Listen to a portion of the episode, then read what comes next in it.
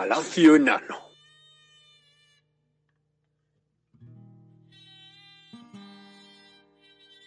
Enanos, bienvenidos de nuevo al Palacio Enano. Hoy va a ser el último programa regular de la temporada, porque el último en cuanto a numeración, que saldrá la semana que viene, es decir, el día 31 de diciembre, será un programa especial dedicado a repasar la primera temporada del Palacio Enano, en el que se pasarán, o al menos lo intentarán, todos los colaboradores que hemos tenido este año y alguna sorpresa más habrá.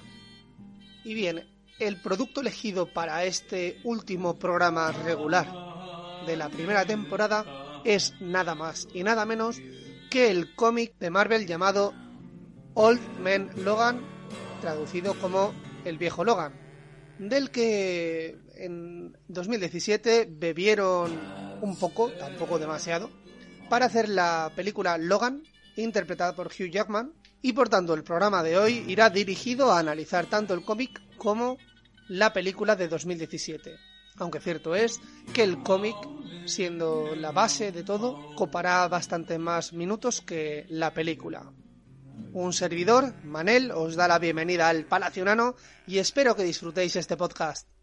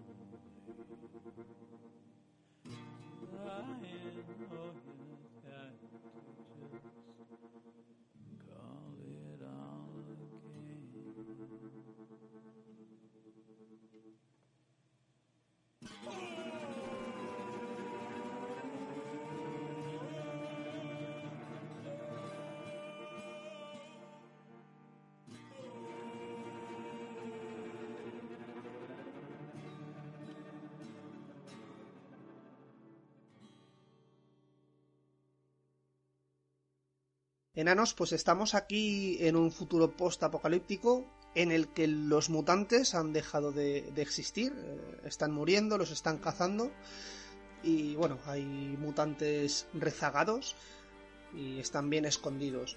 Así que me acompañan Javi, o buenas Javi. Hola, muy buenas. Y nuestro amigo Rev. Hola, buenas chicos, encantado de estar aquí otra vez con vosotros, afilando las garras ya, para meternos en el tema. Así me gusta. Mm, además, vas a ser tú el que más hable hoy. Poco frecuente en ti, ¿no? El hablar más que los demás. Sí, sí, sí. Sí, sí, sí, eso te iba a decir, que tampoco es algo nada raro, nada insólito. Porque hoy vamos a hablar sobre el cómic y también la película que se hizo a raíz de ella, Viejo Logan. El Viejo Logan, sí, señor. Vamos a hablar un poquito sobre el cómic, sobre todo sobre el cómic y luego hablaremos sobre la película y veremos qué diferencias hay, que ya veréis que son bastante. Pues me gusta que Y nada, cu- cuando queráis. Sí, me gusta que traigamos este producto porque yo creo que es el primer cómic como tal que traemos al Palacio Enano.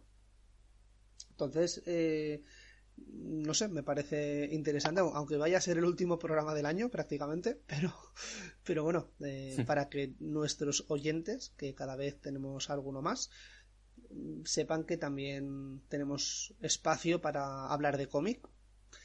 Y Que bien, también pilotamos de cómic, chavales. Cago la... Mm. Escucharnos aquí, hombre. si Ahí, sabemos fútbol, suscribiros.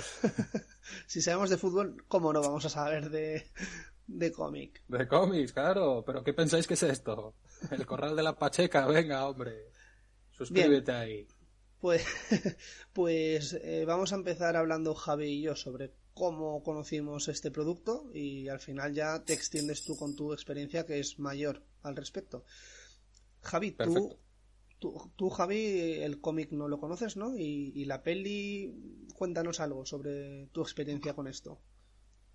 Yo, yo hoy vengo de, de oyente, porque no conozco nada del, del cómic y sí que he visto la, la película un par de veces, porque al final todas las que salen de Marvel las veo.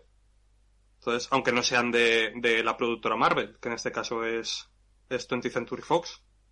Pero bueno, película que sale de Marvel, película... Bueno, miento, porque Los Cuatro Fantásticos no me he atrevido a verla. Pero por ¿Cuál de norma general, ninguna, ninguna, ninguna. No, no, no he tenido valor. No, no, no, no, no. Hombre, la más nueva es la más mala, ¿eh? Las otras, bueno, no, no es que sea una maravilla, pero entretienen. Esa es la película. Incluso la que, incluso la que nunca se estrenó. La nueva es la película en la que la antorcha humana se quema de verdad, ¿no? Esa, esa, esa es, sí, sí, sí, sí. Que la hace el actor este de... que sale en The Wire y sale en Black Panther también, no me sale ahora mismo el nombre. Así, un guaperas. Pues no, no sé quién es, pero bueno, Javi, continúa. Pues, Sí, no, pues eso, porque está diciendo que al final cualquier película que sale de Marvel, al final intento verla si puede ser en el cine. Y con Logan, pues me pasó más o menos lo mismo. Eh, de hecho, tenía cierto interés después del truñaco que hicieron con Lobezno Inmortal, sabiendo el peliculón para mí que habían hecho con eh, Lobezno Orígenes, dije, joder, a ver si, si es como el pro, uno bueno, uno malo, uno bueno, uno malo. Sí. Eso, eso era antes. Me parece que ahora es uno malo, uno malo, uno malo. Uno bueno, Bueno. uno malo, uno malo. Era, era por el guiño de Comics Football. Sí. Y, y no, al final sí, al final me gustó. Me gustó porque creo que el, el personaje lleva una evolución que va, va muy acorde con, con una persona que lleva viviendo la cantidad de años que, que tiene Logan. Que no te sé decir ni cuántos son, pero son cientos. Y, y no sé, me pareció muy correcto en cuanto a, a evolución de, de esa persona que está quemadísima y que, que se quiere morir. No sé, me gustó mucho. Es un Ramón Una San cosa, Pedro con el- garras, el- ¿no? El actor es Michael B. Jordan, Ah, vale, sí. el de... Rocky. Claro, porque Michael A. Jordan es el del baloncesto. Claro. Bueno, son, lo- son los dos negros, pero uno hace cine y otro hacía baloncesto y béisbol Claro. y golf. Pero, pero el primero es el A, el segundo es el B, el que venga a ser el C. Claro, eso es. Es como los clones. Y el Z saldrá Bien, en una después película de este zombies. ratillo de xenofobia, continuamos con el programa. Bueno, pues yo eh, lo mismo que Javi, no, no conocía el cómic. Yo cómic de superhéroes no me he leído ninguno. Y películas, pues las de Marvel me las vi porque quería prepararme para ver las últimas, las de Infinity War y todo esto. Pero bueno, tampoco es que sea un gran fan de los superhéroes. En cambio, Lobezno sí que me, me ha gustado siempre como personaje, a raíz sobre todo de la película de Orígenes, como también bien ha dicho Javi. La segunda no me pareció tan mala, la de Inmortal. Cierto es que me dormí viendo la peli, pero, pero porque estaba acostado en mi cama calentito y a gusto.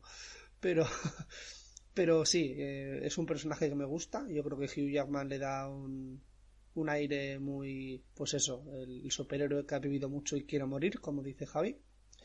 Y a mí es que el, la película esta me recuerda a muchos productos que últimamente están volviendo o se están poniendo de moda, que es esto de el viejo gruñón, eh, viejo rockero gruñón que tiene que proteger a un niño eh, que es especial. Y, y, no sé, hay muchos productos, por ejemplo, eh, de Last of Us, eh, Joel y Ellie, al final es lo mismo, un tío viejo que ha vivido mucho y que está de vuelta contra el mundo, que protege a una niña, eh, que, que, puede tener la cura contra no sé qué. Luego, por ejemplo, la saga de Geralt de Rivia, que ya sabéis que me gusta mucho, es lo mismo, es Geralt, que es un tío también, un gruñón, de vuelta contra el mundo, que le toca proteger y se siente vinculado a, a una niña que tiene que cumplir una profecía Luego, pues tendríamos que sí, el libro de Ellie, el, el The Road, un montón de películas que son iguales, que son la dupla em, hombre veterano y niño pequeño, sea, chico o chica. No sé, son productos que quizás eh, en unos años, si se sigue repitiendo, acabaremos cansados, pero de momento es una fórmula que funciona. Esa, esa fórmula que dices, que por cierto está presente también en el nuevo God of War, que al final viene a ser muy parecido, yo creo que lo empezó el grandísimo Frank Miller con El Retorno del Caballero Oscuro, allá en el 86. Porque, bueno, no sé si habéis leído ese cómic. Yo me he leído el de año 0, año 1 y año 2. año 1. Pues bueno, hay películas de animación, ¿eh? La sacaron hace dos o tres años y si mm. no, si no leéis el cómic, por lo menos veros las pelis que, están bastante bien y son bastante fieles. Pues ahí la premisa es muy parecida. Es un Batman envejecido, un Batman que, que lleva no sé cuántos años retirado. Y a raíz de ahí, pues a raíz de ciertos incidentes, pues podemos decir que vuelve a la carga sí que no tiene a ningún hijo ni nada de eso, pero hay una chica que, quiere ser superhéroe, una, una, chica pequeña, una chica adolescente, que sí que está presente durante los cómics. Así que bueno, yo es la primera vez que vi la fórmula esta de viejo joven y luego si os fijáis Frank Miller es muy le gusta, le gusta hacer superhéroes decrépitos, como por ejemplo en la historia de Sin City, en la que en la que el protagonista es Bruce Willis, por ejemplo, que es un detective también bastante acabado, bastante envejecido, que protege a una chica guapa, que la han violado y tal, bueno, en fin, que es una fórmula que lleva ya bastantes años, pero sí que es verdad que ha vuelto y es una fórmula que, que funciona, es una fórmula que gusta. Mm. También se me ocurren películas como por ejemplo la de Equalizer. También sigue esta fórmula. Al final. John Wick. Sí, más, a lo mejor ya no tanto el de hombre y niño, sino hombre y persona vulnerable. Pero el hombre siempre tiene que cumplir este papel de gruñón, de veterano, etcétera. Mm. Bueno, en Equalizer no es muy gruñón el tío, la verdad, es casi hasta simpático, es el típico buen vecino. Sí, no, pero es, pero es el veterano porque en teoría ha trabajado en servicios secretos y demás, pero sí, es, es, lo que tú dices. Y, bien, no sé si queréis comentar algo más de esta fórmula. Javi, ¿se te ocurre algún producto más o quieres decir algo de esto? Sí, yo decir que incluso la fórmula funciona en comedias. Por poner un ejemplo, no sé si habéis visto una película de Bill Murray que se llama Saint Vincent. No, no la vi. Pues si no la habéis visto deberíais verla. Es una fórmula similar, también es el típico viejo gruñón que no debería ser ejemplo de nadie y que al final se queda cuidando de un niño y hacen buenas migas y tal. Pues es la misma fórmula llevada a comedia. Incluso Up, ahora que hablamos de esto, también. es lo mismo, sí. Mejor pues imposible. Pues sería, sería, muy similar a Up, incluso la de... No, no, he llegado a ver la película entera porque me daba mucha pena, pero bueno, St. Vincent sería, pues eso, como similar a Up. Yo si son pelis de llorar, no, no, prefiero no verlas. Eh, pues eso, pues tira si quieres, Red, empezarás por los datos técnicos del cómic, ¿no? Supongo, bueno, Sí, sí, un poquito nada más. Es un cómic bastante nuevo. Yo pensaba que sería una idea algo más antigua, pero por lo que he estado viendo no, no, es, no es muy viejo, ¿eh? No, no, no es muy bien. ¿De qué año es, Red? Del 8, del 2008. 2008. Ah, pues si quieres comentar ya un poco datos técnicos o datos de publicación de, de este cómic. Muy bien. Pues el viejo Logan, eh, Old Man Logan, como se conoce en, en Estados Unidos y bueno, en Hispanoamérica, etcétera, etcétera, es un cómic que se publicó en 2008. El guion es de Mark Millar, el grandísimo Mark Millar, y el dibujo de Steve McNiven. Eh, juntos han hecho más cositas bastante interesantes, como puede ser Civil War, eh, pueden ser, eh, bueno, sobre todo Civil War es el más es el más importante, podemos decir. Luego sí que han hecho más del Capitán América, de Iron Man, han hecho también alguno de Spider-Man, pero bueno, Civil War es así el más representativo. Luego Mark Millar tiene otras obras como guionista, como pueden ser, por ejemplo, la saga Kikas, que la saga Kikas la conoce todo el mundo porque fue llevada al cine y es un cómic bastante bastante bueno. De hecho, Rev, perdona que te Eh, corte, pero sí. antes cuando estábamos diciendo productos que siguen esta fórmula, Kikas en parte también podría seguir esta fórmula con Sí, el, el, Nicolas Cage y la niña de la peli. Bueno, el cómic no, no son ellos, obviamente, pero bueno, esos personajes. Sí, eso es. Y bueno, nada, yo quiero resaltar un poco el dibujo que me parece bastante bueno de Steve McNiven, como he dicho antes. Y eh, estos cómics, bueno, ya la verdad que, que ya llevan bastantes años. Lo que pasa que, bueno, yo soy un poco veterano de guerra y siempre me llama mucho la atención los cómics que están coloreados a ordenador, fíjate. Yo todavía tengo en la mente eh, el primer cómic que vi así, que era uno de Spawn. Spawn, para mí, la mayor novedad que tenía, no sé si conocéis al superhéroe Spawn, Sí, Por la de película. Todd McFarlane. Sí. ¿Lo conocéis? sí, sí. sí. Por la película. Mm. Ah, por la película. Sí. no, no, no. Que va, no tiene nada que ver. Es un, es un cómic muy bueno. Os recomiendo que leáis. Leer alguno los leáis porque la verdad que está muy bien. Tom voy a- McFarlane además fue, Mm, Voy a contar el que... Eh, Sí, Manel, dime. a, a- a Jare, a Jare. Nos pisamos las mangueras. ¿eh? No, no, que quería contar un, Es una... lo que pasa cuando las tenemos largas. ya que siempre estamos soltando batallitas, con Spawn me pasa, tengo un, no, no, no es un trauma, porque la verdad que me da igual, pero sí que es cierto que cuando era pequeñito vi anunciada la película, el día que la emitían nos teníamos que ir a algún sitio, no recuerdo lo que teníamos que hacer en, en- en mi casa, y la puse a grabar. Y parece ser que o se grabó mal o yo no la programé bien, lo que fuera. Yo también era un crío, yo tendría 7-8 años. Total, que es una película que nunca llegué a ver. Lo mismo me pasó con la de... mm, Está el, el superhéroe este que va demorado, que el actor es Billy Zane. Ni idea. Superhéroe que va demorado. Sí, que lleva un, No sé. un O, anillo... Homoman. No, habla de Phantom. Ese fandom. Ah, Phantom. Vale, pues vale, también sí, es, sí, es una película. Me pasó exactamente lo mismo, que no la podía, no la pude ver, me la grabé y... y- y esa- esa Sí, pero Phantom iba en mallas, tío. Me da igual, pero que Y, son y con una capuchita. Claro, es, es, es, es, es, es un superhéroe similar al Batman de Adam West. Bueno, Sí, pero... Bueno, mm. Mm. Es, fin, un, es, es un eso, un superhéroe Es- es- que está. Son otros tiempos, era otra época. Sí. Vamos a dejarlo ahí.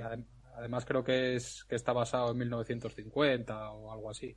A mí me Sí. recuerda a los cómics de, de Shadow, de la sombra. Lo que pasa que de Shadow son- para mí son mejores. Pues eso, solo quería comentar esa batallita. Muy bien, impresionante batalla. Por, por lo que iba a decir es que Todd McFarlane, eh, ahora que, que se me vino a la cabeza junto a David, no me acuerdo cómo se llama. Bueno, pues fueron los creadores de, de Venom, así a modo de, de chascarrillo, para que lo sepáis. Y ¿Mm? si os fijáis, bueno, si no habéis leído el cómic de Spawn, eh, muchos de los demonios eh, que salen tienen una apariencia muy similar a, a Venom. Entonces, bueno, yo en esa época eh, me encantaban los cómics de Spider-Man, me encanta el dibujo de Todd McFarlane, yo creo que hacía un Spider-Man súper vistoso, súper como elástico, siempre en posturas imposibles. Si lo veis en Google, podéis meter Spider-Man de Todd McFarlane y veréis que es un dibujo muy, muy bueno. Además, es cuando yo estaba más enganchado a, a Spider-Man. Entonces, nada, bueno, esa es mi, mi pequeña batallita. Ahora solo falta la batallita de Javi y ya está. No hay batallita de Javi. No, no hay. bueno, pues si queréis empiezo un poco con lo que venimos a hablar y, Sí, y ya sí. luego cuando queráis me A mí- cortáis, me preguntáis, decís lo que queráis. Perfecto. Avisar a los oyentes que vamos a soltar spoilers porque vamos a hablar sobre toda la, la trama de todo el cómic. Eso es, yo voy a contarlo de principio al final, un poco algún dato que he tenido que buscar y luego lo otro de, de lo que me acuerdo. Yo este cómic lo Mm. leí en 2012 más o menos, sí, 2012-2013 y entre lo que me gustó, lo que me acuerdo y, y lo un poquito que busqué, pues más o menos en eso basaremos el programa. ¿Cuántos números son, Rev? Pues mira, si te digo la verdad, no lo sé, porque yo leí el tomo. Creo que son, y lo voy a decir de memoria, creo que son seis u ocho números. No estoy muy seguro. Entonces, mm, como yo no iba día a día comprando el, el cómic, pues no te lo sé decir. Es como lo de Civil War. El de Civil War, yo cuando lo, le- lo leí ya venía en un tomo. Entonces no te sé decir cuántos son. Vale, vale, vale. Bien. Pero bueno, creo que pues- son seis u ocho, ¿eh? Pues es, es cortito entonces. Sí, sí, es cortito. Ahora, mira, buscando información he visto que, que hay una especie de segunda parte, pero la verdad que no he ahondado más. No he ahondado más porque me parece que no es de Mark Millar, así que ya me la pela un poquito, porque como sea como Civil War 2, ya paso hasta de, de mirar. Perfecto, pues tira ya cuando quieras. Vale, pues nada, empezamos en, en un universo distinto, no en el universo de en el que, bueno, como sabéis, Marvel se divide en muchos universos, porque al final ha sido la excusa de, de los guionistas para hacer y deshacer lo que quieran, ¿no? De matar, de revivir, de, de lo que sea. Dicen es otro universo y a tomar por culo, ya tienen la excusa perfecta. Pues Ah, bueno, entonces, esto es- ento- entonces no es canónico del universo principal. No, no, no, no, no, no es canon. Vale, vale, vale. Es o- o- otro universo. Es un what if, ¿no? De, en otro universo. No, no es un what if, es el universo Marvel está dividido en varios universos. Uno es el, el universo normal, creo que es el 619, como lo de Rey Misterio, creo que se llama Mm. así, ese número. Y luego hay muchos más. Luego está el universo de Miles Morales, luego está, no sé, el universo este de, de Logan. No sé, hay muchísimo. Vale, Entonces, bueno. Eso es algo relativamente moderno. Yo creo que, que esto de los universos empezó cuando metieron la cagada grandísima en Spider-Man, que por cierto yo dejé de leerlo, en, en la saga de los clones. No sé si, si os suena, sería el año, no sé, 95, 96. Que, bueno, vosotros conocéis a la araña escarlata, ¿sabéis quién es? No. ¿Os suena? Ben Reilly. Pues eso, otro Spider-Man, podemos decir. ¿Mm? Entonces, bueno, la saga de los clones se centra sobre todo en Ben Reilly, el araña escarlata, que la verdad mola el traje, ¿eh? si lo veis por ahí va con una sudadera, seguro que lo habéis visto, aunque sea en un videojuego. Y, y bueno, pues es una saga que de mano es una puta mierda. Ya, es una puta mierda, es una saga muy aburrida.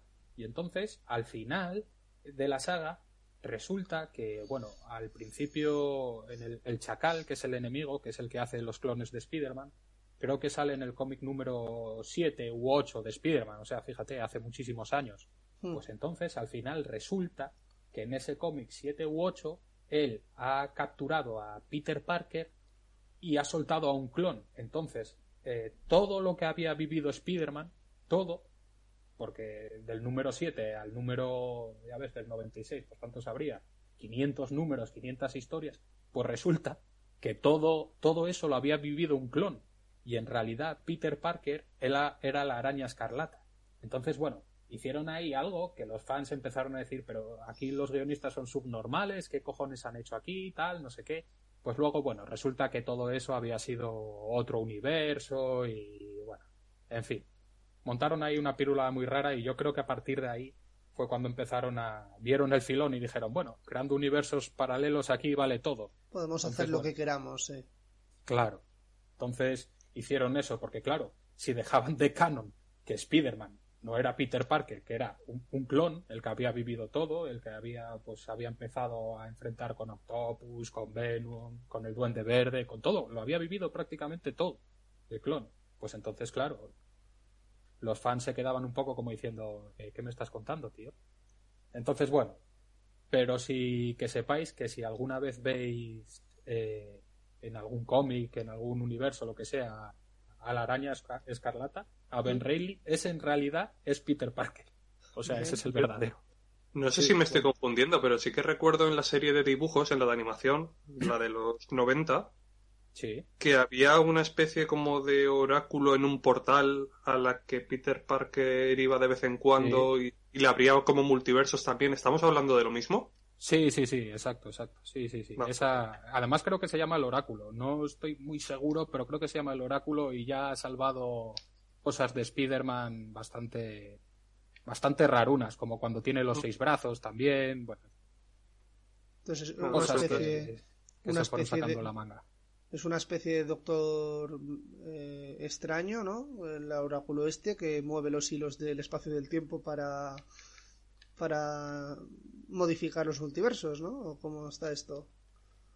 No, es una especie de ente, bueno, es una señora eh, que que tiene la capacidad, sí, eso, de abrir multiuniversos, de viajar de uno a otro, eh, etcétera, etcétera. Es que es complicado, porque luego también está eh, un demonio que se llama Mephisto, que también mm. hace, hace lo mismo. Sí, eso, eso, el mefistazo, eso, eso creo que es de Civil War, del final de Civil War y otra vez con Spider-Man también. Entonces, bueno, pues, en fin, hay cosas muy raras en Marvel que, bueno, tienes que tener la mentalidad un poco abierta y capacidad de, de olvidar para no, para no enfadarte, podemos decir. Es no, es que el tema de los multiversos lo que te deja la opción es eso, lo que tú dices, de abrir historias paralelas sin necesidad de hacer reboots, que era lo que se hacía hasta el momento. que cada vez que eso reiniciabas al personaje. y era una película. Sí, que bueno, que no es una mala solución, porque yo prefiero eso a un reboot, ¿no? Pero, Claro, claro, por eso digo que, dentro de lo malo dices, bueno, es, yo qué sé, es, una solución mejor. Y bueno, yo creo que de ahí, de hecho, eh, al final, igual no, pero gracias a eso yo creo que tenemos a Ricky Morty que es multiverso por excelencia. Sí, sí, eso es. No, no, no, no lo digo en broma, o sea... Sí sí sí sí sí sí, sí, sí, Puede ser hasta una parodia, yo muchas veces pienso eso, que es una parodia de... Bueno, que lo hace DC ahora también, ¿eh? lo de los multiversos, ahí tenéis el maravilloso cómic de Flashpoint, por ejemplo, que van a sacar una película, a ver qué tal está, y se basa en eso, en multiversos, en futuros, en pasados, en... no sé, pero bueno. Flashpoint es, eh, esto que han hecho en DC, que Flash empieza a dar vueltas y, modifica el tiempo dando vueltas a la Tierra, ¿no? Algo así. Como hacía eh, Superman. Eso es. Algo así. Pues es la, peor forma de, volver atrás en el tiempo que he visto en la puta vida. Ya, pero bueno, eran los años 80 y en los 80 todo valía. Si Michael Jackson pudo ser negro y blanco a la vez, ¿qué más? Ahí ya valía todo, ya. Casi asiático si te descuidas. Sí, sí, sí, al final acabo siendo un poco asiático, la verdad.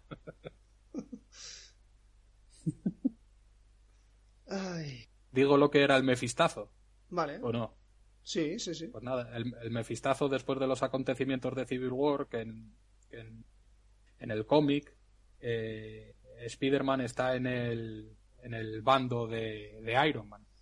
Entonces, Iron Man es el que está a favor de decir la identidad secreta de los superhéroes y tal. Bueno, si habéis visto la película, sabéis mm. más o menos de lo que va. Pues entonces, Spider-Man en un momento dado, además fue algo súper famoso, que dio la vuelta al mundo y tal, pero el cómic, ¿eh? esa escena. Eh, delante de todos los medios, Spider-Man se quita la máscara y soy Peter Parker, tal, soy ese que pensáis que soy un pardillo. Pues no, no soy un pardillo, soy Spider-Man. Pues bueno, Después de todo esto, se crearon otros cómics y tal, y, Spider-Man, bueno, pues obviamente tiene muchos problemas, ¿no? Al revelar su identidad. Entonces hace un trato con Mephisto que es eh, que, que, bueno, que haga olvidar, es que ya veis qué historias tienen que hacer, pa, porque el Civil War sí es canon. Entonces, bueno, hace un trato con Mephisto para hacer olvidar todos los acontecimientos que, que bueno, que le repercuten a él de, de lo de Civil War, lo de la identidad y todo eso. Entonces Mephisto dice que vale, pero que también va a olvidar Mary Jane a, a Peter Parker. O sea, no, no va a estar enamorada de él ni nada, como si no lo conociera. Entonces, bueno, el otro dice que vale, que sí, está ahí con Mary Jane, se dan un beso, luego se olvidan y, tal. Pues bueno, eso es el mefistazo. Entonces la gente se quejó también porque, bueno, al final es una solución un poco tonta. Como no saben cómo salir y cómo continuar con la identidad secreta de Spider-Man, pues bueno, hicieron, hicieron esto que, que se le conoce como, como el mefistazo.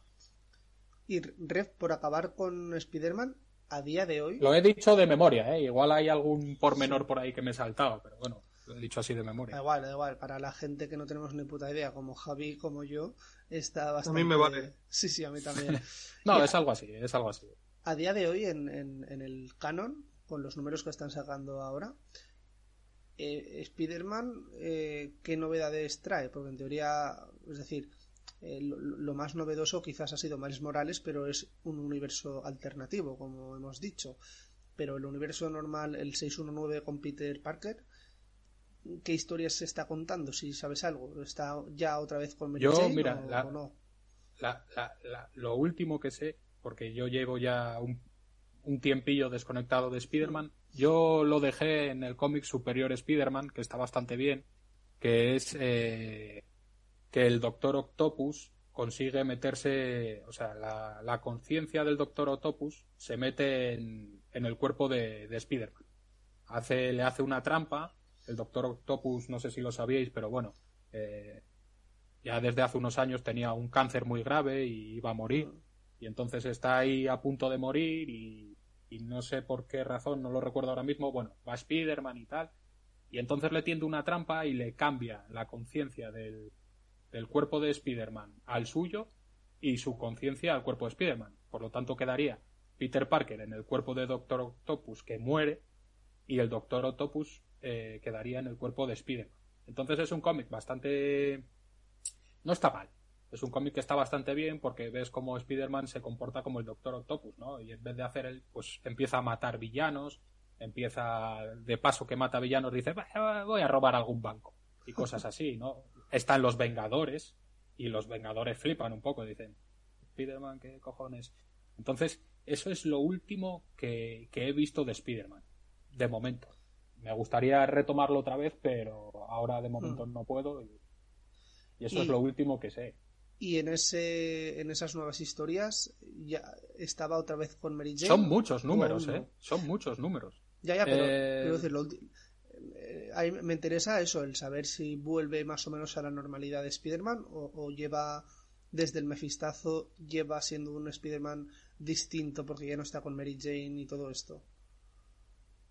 Pues creo recordar que ahí sí, pero no sé, no sé exactamente eh, la historia que hubo de por medio. Ahí en Superior Spider-Man creo recordar que sí, porque es que, claro, es un cómic de hace unos años, ¿eh? aunque realmente terminó hace poco la, la serie, Hmm. eh, tiene Superior Spider-Man tiene 5 o 6 años mínimo. Entonces, no lo sé, es que son tantas historias de Spider-Man que a veces me, me pierdo un poquito. No estoy seguro, tío. No estoy seguro. Creo que sí, porque es que la tía May también muere y luego de repente resucita, entonces a veces se me hace un poco el lío. Son muchas historias de Spider-Man las que he leído y Hmm. si, no es, si no pasa algo relevante, en plan que hubiera matado a Mary Jane o algo así, no, que no pasa, Hmm. no, no, no, lo, no lo recuerdo bien. Vale. Bueno, da igual. Eh, Pero creo sí. que sí, ¿eh? Me, me suena que sí. Vale, continúa si quieres con nuestro amigo el Carcayú y, y así tiramos con lo que es este programa. Que eso, mira, fíjate, yo a Logan siempre le he llamado Lobezno y ahora soy un poco reticente a llamarle Lobezno, viendo que bueno, somos el hazme reír de Sudamérica con eso de, de Lobezno y tal, la verdad que ya a mí me suena un poco raro lo de Lobezno. Yo lo llamo normalmente Logan o Wolverine o Lobezno, no suelo llamarlo, a veces se me escapa, porque al final son muchos años, pero lo prefiero llamar Logan. Además, desde el cómic este, yo creo que le pega mucho más. O Wolverine. Ya, haciendo un, inciso, vamos a, felicitar. Bueno, felicitar, ¿no? Porque hace ¿A, meses. Wolverine?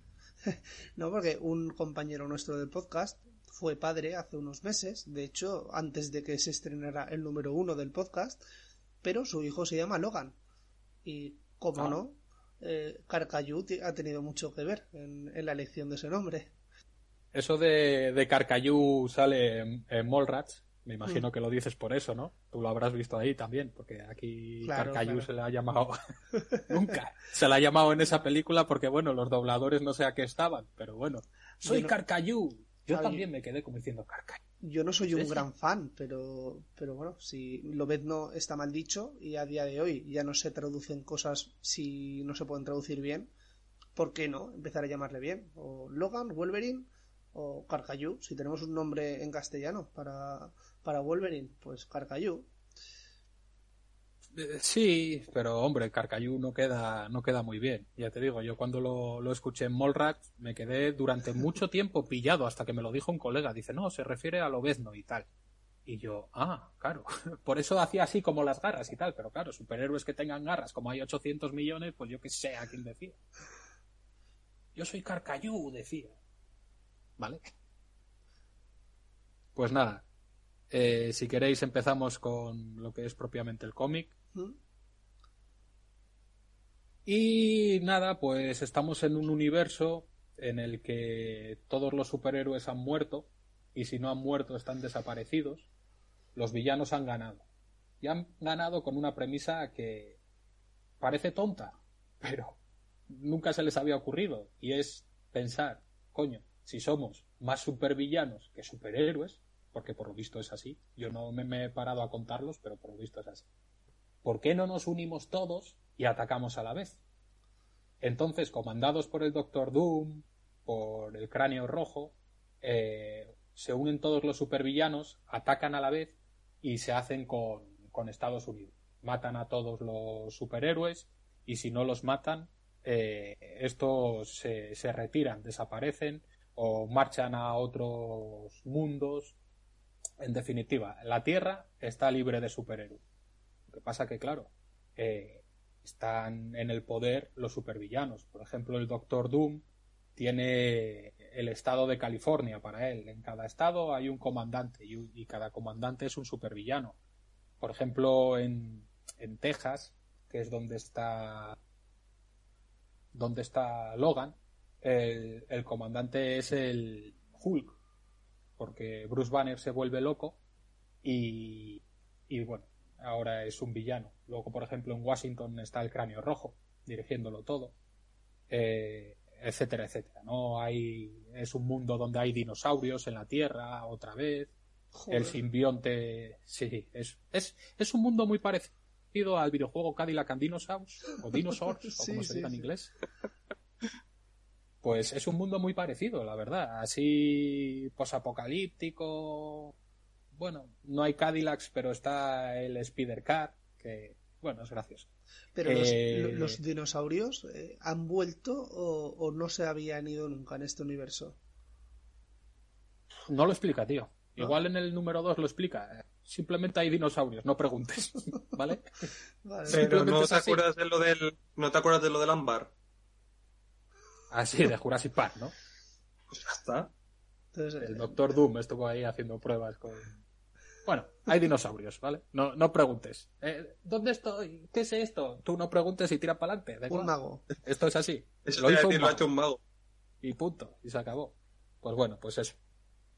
Entonces, eh, bueno, el simbionte también de Venom anda suelto, se ha reproducido, hay varios simbiontes. En fin, Estados Unidos está hecho una porquería. Eh, entonces la historia se centra en, nuestro amigo Logan. Nuestro amigo Logan, a pesar de, de este mundo, de esta ruina en la que es Estados Unidos, ha conseguido formar una familia. Tiene una mujer y tiene dos hijos, o tres, no estoy seguro ahora. Creo que son dos niños, sí, creo que son dos niños y una niña. Eh, entonces, bueno, eh, se ha prometido a sí mismo que jamás va a utilizar la violencia y jamás va a volver a sacar las garras. Y nadie sabe por qué. Nadie sabe por qué, qué le ha pasado, porque, bueno, como sabéis, Wolverine siempre ha sido una persona muy agresiva, no eludía ninguna pelea y a la mínima te inflaba hostias.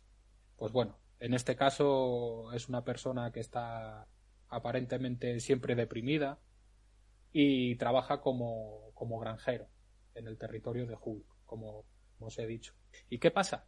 Pues que al estar en el territorio de Hulk, los hijos de Hulk, eh, cada X tiempo, van y le piden la, la típica comisión, ¿no? el dinerito por protección, el que dirás tú, pero sí, bueno, sí, bastante dinero le pide. Y dirás tú, ¿protección de qué? Si, si no hay nada de qué proteger. Bueno, pues protección de que no, de nosotros mismos, de que no tenemos una pala. Entonces, bueno, la historia empieza ahí, se ve cómo llega Logan a caballo a casa y les dice a su mujer y a sus hijos que no ha conseguido vender los cerdos y que no van a tener dinero para pagar a los Hulks. Entonces, bueno, la mujer se alarma, tal, ya sabes lo que nos va a pasar, no sé qué, pero bueno, eh, pasan los días y los Hulk llegan a, a pedirle el, el diezmo, como decís, a, a nuestro amigo Logan y a su familia. Perdona, Red, es curioso. ¿Los Hulks estos eh, también se pueden transformar en Hulk o solamente son hijos de Bruce Banner? No, son hijos de Bruce Banner, pero ya vienen Hulk de serie. Vale. ¿Vale? Ya son verdes, si te refieres a esto. Sí, verdes sí, y fuertes. Vale, vale. Sí, sí, sí. No, esos son así. Eh, no se transforman en, humanos.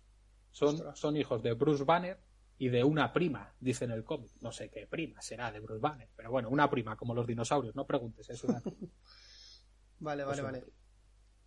Que Bruce Banner se, creo que lo dije al principio, pero bueno, se volvió loco, se volvió loco Por, por, los rayos gamma, se acabó volviendo loco. Bueno, pues vienen los Hulks a pedirle el diezmo a Logan, además tiene chascarrillos el cómic, que es lo simpático, ¿no? Porque, por ejemplo, los Hulk vienen en, el, en, el, en la nave de los Cuatro Fantásticos, en el deslizador, aerodeslizador ese que tienen, que, es como si de Cars unidos. Hmm. No sé si sabéis cuál os digo. Es una nave principal y hmm. luego al lado tiene como si de Cars unidos, ¿no? Pues hmm. bueno. Vienen ahí tal y le piden el dinero a Logan. Logan dice que no tiene dinero. Y entonces le, le responden que bueno, que si no tiene el dinero que ya sabe lo que va a haber. Logan dice que sí, pero bueno, antes de decir que sí, antes de demostrar la, la actitud de sumisión que tiene durante, durante todo el cómic y durante los 50 años que han pasado desde que murieron todos los superhéroes, pues se imagina como que les ataca y bueno, los destroza los Hulk, ¿no? Pero luego vemos realmente que es un recuerdo y que Logan dice sí, sí, sé lo que hay y tal. Bueno, le pegan un palizón los Hulk y uno de los hijos les amenaza con una escopeta. En plan, dejad a mi padre, os pego un tiro. Eh, los hermanos Hulk más o menos les hace gracia, pero como les sorprendió un poco, cogen y se van. Entonces, bueno, avanza el tiempo y vemos que está Logan en una cama que está todavía jodido porque, bueno, el factor de recuperación ya no es el que tenía antes. Eh, sí que recupera, pero tarda muchísimo más. Y entonces vemos en la escena como al lado de él está Clint, eh, Ojo de Halcón, que ahora es ciego. Es ciego, pero sí, pero sigue teniendo la puntería que tenía antes. Lo que pasa que ahora se basa en los sonidos. Entonces, bueno, está hablando ahí eh, Perdona que te corte, eh, quiero meter un, chascarrillo constructivo. No, adelante. Y un chiste. Aprovecho para beber agua. el chascarrillo constructivo es que eso me recuerda mucho y probablemente incluso el escritor del cómic eh, lo tomara como referencia. En la saga de, del Elfo Oscuro de Dries Urden hay un personaje que se llama Montolío, que además quien haya escuchado el programa de Drist, si no le decimos que lo escuchen, que es el, el 1x6, si mal no recuerdo, aparece un, lo mismo, en la figura de un, un arquero que es muy bueno pero está ciego y se guía por el sonido. Ya no tanto por su, por su oído, sino porque tiene un búho que se, se, sitúa cerca de, del objetivo, entonces él, por el graznido del búho, sabe dónde tiene que disparar.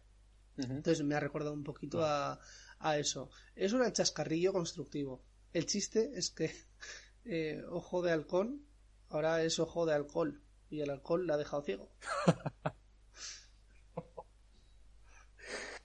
eh, sí. bueno, yo quería decir que creo que esto es un algo similar o se basó Mark Millar en, como dije al principio, en el retorno del, del Caballero Oscuro. Porque en el retorno del Caballero Oscuro pasa algo, mmm, bueno, si queréis algún día hablamos del cómic, pero así por encima, pasa algo similar, ¿no? Lo que pasa que lo que ha matado a todos los superhéroes ha sido Superman. Superman se, se pone a las órdenes del presidente de Estados Unidos, que no recuerdo quién era, quién era, no sé si era Reagan o ¿cómo se llama este del Watergate? Nixon. Nixon, creo que es Nixon. Bueno, entonces mata a todos los superhéroes o mata a todos los superhéroes que no quieren ponerse a las órdenes del gobierno de Estados Unidos, ¿no? Y utilizan a Superman pues como un soldado en las guerras. Algo parecido a lo que está pasando en la serie esta de Amazon con el Patriota. Sí. En la de The, The Voice. Voice. Pues más o menos, sí, más o menos utilizan así a Superman. Y bueno, eh, vosotros conocéis al superhéroe Arrow, ¿no? Hmm, Es- sí. Es Oliver algo Queen, ¿no? similar a Ojo de Halcón. Hmm. Sí, no sé cómo se llama. Eh, es algo similar a, a- a Ojo de Halcón. Pues bueno, este Arrow en esa saga, en la del Caballero Oscuro, tiene, le falta un brazo. Está manco, se lo arrancó Superman. Entonces, bueno. Sí, sí, sí, sí, sí, sí. Dispara con el pie, pone el pie en el arco y tal. Pero sí, sí, le falta un brazo. Ostras, Se podía haber comprado una ballesta, tío. Ya, pero entonces no molaría tanto. ¿no habéis visto la película em, ¿cómo se llama? Cuestión de pelotas, creo que es en castellano, que va de, de balón prisionero? ¿No la habéis visto? Sí. Eh, No, sí, sí, que este el humorista este. Ben Stiller, sí. Sí. Pues, de hecho, esa- me gustaría grabar un programa sobre esa peli, aunque sea un dossier cortito. Bueno, la cuestión que ahí hay un entrenador bastante mal educado y inquisidor que mientras están entrenando, una de las frases que les dice, en plan, eh, el, el típico sargento que está insultando a sus soldados, como la chaqueta metálica, pues aquí lo que, lo que le dice es, tienes menos puntería que un arquero manco. Entonces, Pues mira, me he acordado de esto. Y hasta continúa. pues, pues, a- pues ahí es. Pues bueno, después de esta breve pausa, eh, nada, está Clean ahí al lado de él y bueno, le pregunta que qué le ha pasado, que por qué permite esto, si él, si quisiera, podría destrozar a, a los Hulk y a quien quisiera. Y Logan dice que, que no quiere hablar de ello. Además, bueno, eh, Ojo de Halcón lo llama Wolverine y dice que él no se llama así ya, que Wolverine está muerto y que y que vamos, él ha abandonado completamente la violencia y si tienen que partirle la cara que se la partan, le da igual. Entonces, bueno, eh, Ojo de Halcón le, ofrece un, un trabajito para conseguir dinero y para que los Hulk le dejen en paz y es que vaya con él eh, leyéndole el mapa, porque además es curioso porque Ojo de Halcón conduce él y es ciego, pero bueno. Eh, y Logan simplemente tiene que ir al lado de él leyendo el mapa, el GPS. Y, y bueno, eh, Logan le dice que vale, que va con él, pero que prefiere morir antes de, pelearse con nadie. Eh, Ojo de Halcón le dice que de acuerdo, que no pasa nada. Y bueno, inician el viaje. Entonces, bueno, van. El coche que utilizan es el Spider Móvil, que yo lo he visto muy pocas veces en los cómics y que me hizo mucha gracia verlo ahí. Es un coche que salta al estilo coche fantástico y puede trepar por las paredes. Es las. las, las facultades, las habilidades, ¿no? O las características que tiene ese coche. Siempre me han hecho mucha gracia el Spider Móvil, la Spider Moto y todo eso, porque a mí me parece un poco ridículo. Pero bueno, el Spider Móvil, por lo visto, es bastante famoso. Quizá innecesario. Sí, sí, sí, eso, innecesario es la palabra. pues porque para Batman, por ejemplo, no queda mal, ¿no? El, el Batmóvil, el- la nave, la moto, pero por ejemplo para Spider-Man dices tú, ¿para qué coño quiero un Spider-Móvil? Y más para trepar Sí, por las telarañas. Claro, Claro. que tengo telarañas. ¿Y para qué Superman bueno. necesitaba un perro como Crypto?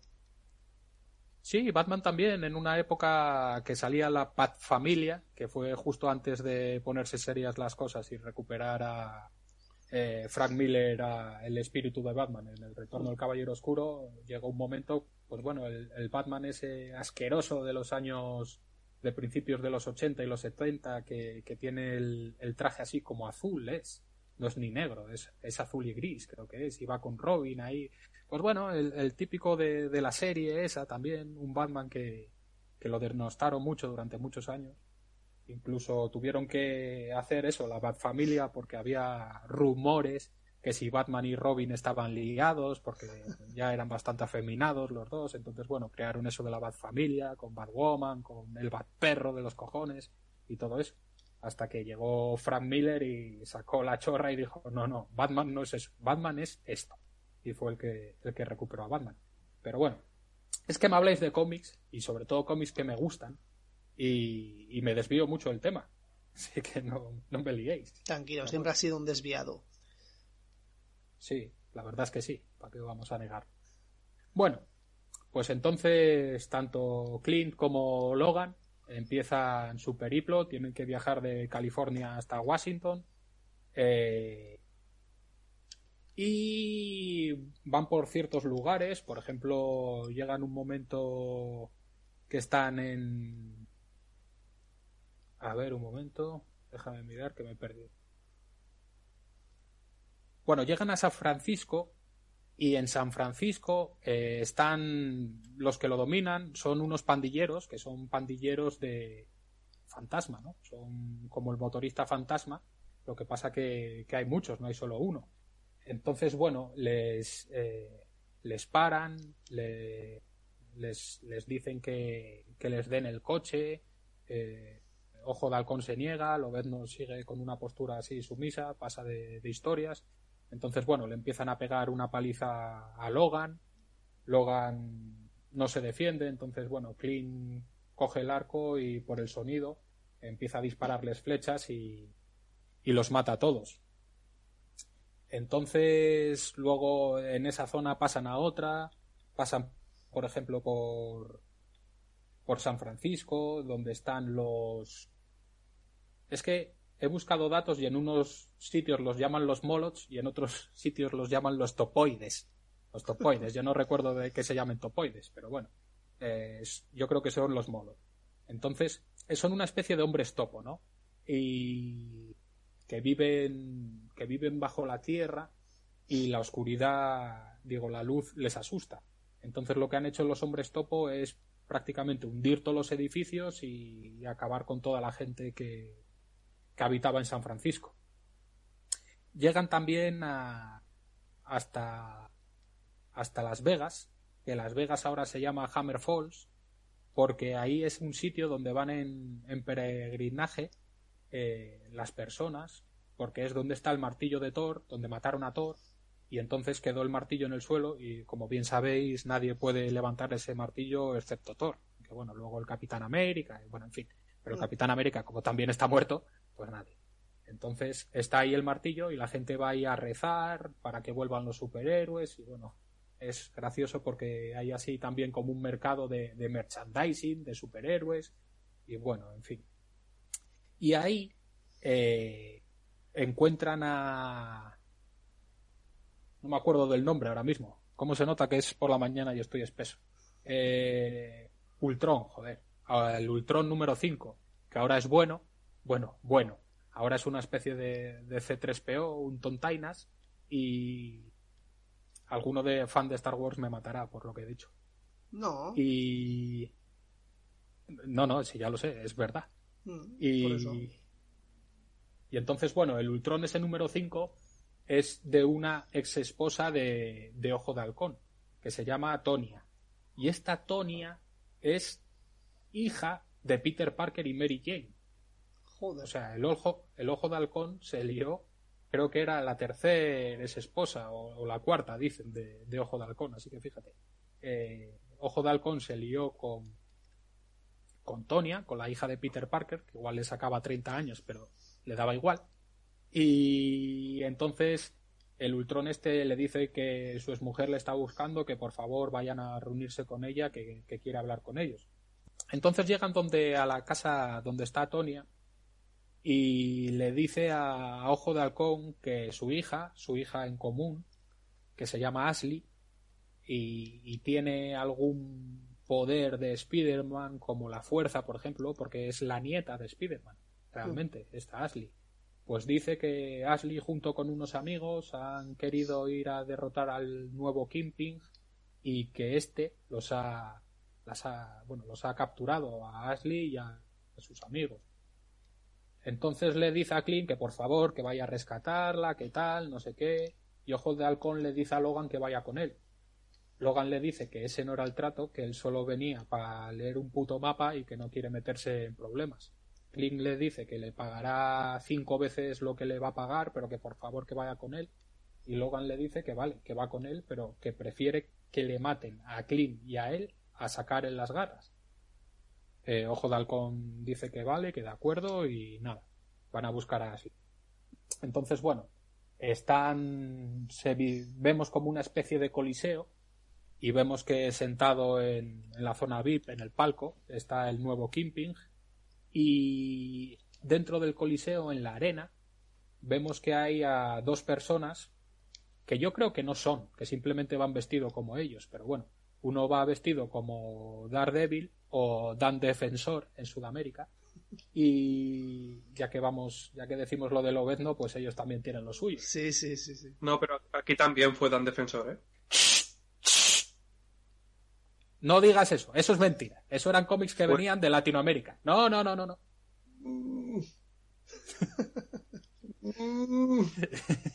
Sí, sí, lo sé, lo, sé, de sobra que los primeros números aquí de Daredevil se llamaron así, pero... Para, para que luego digan que Dios no castiga dos veces, ¿eh? abogado y ciego. Sí, sí. Además, de verdad. Bueno, pues están ahí... Él, es que yo creo que son los... Bueno, son, realmente son los amigos de Ashley, ¿no? Lo que pasa que creo que van vestidos, o igual son los hijos, es que tampoco explica mucho. Pues están Daredevil y Punisher. Pero a mí la impresión cuando lo leí fue eso, que o eran hijos o eran nietos o... Pero vamos, ellos no eran porque parecen bastante jóvenes. Entonces También están conocido como el castigador, dilo todo. Es que al final lo dices a medias. No, bueno, Punisher, el castigador, sí, Pero castigador está, bien traducido. Está bien, claro, claro. Pero da, pero da rabia. No, no. Si alguien, si, alguien, no, porque si alguien se llama John, no le llamas Juan en el cómic. A Peter Parker no le llamas Pedro. Sí, ya, pero lo que pasa que esos nombres, eh, cuando los traducen, cuando los doblan, es para que te den ya el empaque o la impresión que daría en Estados Unidos. Por ejemplo, si a un tío lo llaman Punisher, aquí si lo llaman Punisher, sobre todo en esa época, ahora ya no, pues es como si lo llamaran, no sé, un nombre que no, no te iba a decir nada, pero si lo llamas el castigador, como que ya es una tarjeta de presentación. Ya dices tú, hostia, este tío no va a recoger flores al campo, precisamente. Ah, pues bueno. A, Peter Parker lo podrían traducir como Pedro, suelo laminado de madera. piedra. Oh. Por el parquet. Padre. Sí. No, no, sí. No hace falta. A ver. Cuando dices un chiste, no hace falta que luego lo expliques. No, no te humilles más más. A mí me gusta porque genera más incomodidad aún en el receptor del chiste. Es en plan, ya era malo, ya me das vergüenza ajena. No, no, no caigas más bajo. Pues a mí me gusta. Es mi forma de hacer A ti te gusta, a ti te gusta caer más bajo todavía, ¿no? Sí, siempre. El fango. Muy bien. Pues bueno, están ahí en el Coliseo, están tanto Daredevil como Punisher están atados a, a bueno, a un palo de estos de madera típicos, ¿no? Están encadenados por el cuello y tal, y salen unos velociraptor y se los comen, los matan. Ahí, en el momento. Eh, toda la gente en el coliseo, no sé qué. Y desde una colina están tanto Ojo de Halcón como Logan viendo todo el espectáculo. Y dicen, bueno, pues vamos a ir a donde está Ashley, descubren dónde está Ashley y es en un edificio y van con, con el Spider móvil y... No, no, no, espera, espera, que me estoy confundiendo. Entra, sí, vale, vale. Logan espera fuera y entra a Ojo de Halcón en el edificio ese. Mata a todos, o, prácticamente a todos, y libera a su hija Ashley. Entonces, justo cuando libera a Ashley, aparece Kingpin y Ashley con, creo que es un bate o la culata de un arma, no estoy muy seguro, es que claro, no lo recuerdo, son hace muchos años. Le arranca la cabeza a Kingpin, ya que Ashley tiene también super fuerza como tenía su abuelo Spider-Man. De hecho, Ashley va vestida de Spider-Man, más o menos. Spider-Man más femenino, pero Spider-Man. Entonces, bueno, eh, le arranca la cabeza al Kingpin y, y justo se acerca a su padre, su padre le va a abrazar, pues bueno, ya está todo bien, tal, no sé qué, y coge a Ashley, pum, y le pega un golpe también a su padre, lo tira al suelo y su padre queda un poco como diciendo, ¿qué haces? Y ella dice que, que, todo era un plan porque lo que en realidad ella quiere es ser el, el nuevo Kimpin, la Kimpinesa. Quiere ser la nueva reina del crimen ahí en, en San Francisco, creo que es esto, en San Francisco en Las Vegas. Sería y... ¿no? Sí, Kingpin. Bueno, pues Quinpin, sí. Sí, sí, sí, tienes toda la razón. Es un chiste, pero ese chiste es verdad. No, no, no lo decía como chiste, lo decía en serio. Vale, pues sí, puede, quiere ser la nueva Quinpin. Entonces, bueno, le dice eso y que lo va a matar. Logan, que lo está viendo todo con los prismáticos, coge el Spider móvil y entra por la pared de, del edificio, de la que va con el coche caminando por la sala con un brazo, recoge a Ojo de Halcón y sale por la otra pared. Entonces van huyendo, saltando de edificio en edificio, y Ashley, eh, nuestra querida Quimping, eh, les dice a, a todos sus hombres, que ahora son sus hombres, como ya mató a, a Kingpin, pues ya de repente todos le tienen una, como se dice, bueno, que están con ella a tope, ¿no? Mm. Son todos súper fieles. Así. Es que la verdad que te pagas a analizar el cómic y tiene cosas que, bueno. Hay que son Deus. Sí, sí, bueno, tienes que meterte en el ambiente y dejarte llevar y ya está, no hacerte muchas preguntas. Pues bueno, todos los hombres de Quimpy empiezan a, a perseguir a Logan y a Ojo de Halcón y de repente se abre el suelo, hay una grieta y, y, cae todo el mundo dentro de la grieta. Pasadas unas horas, Logan se despierta y ve como los molots se están comiendo a una persona.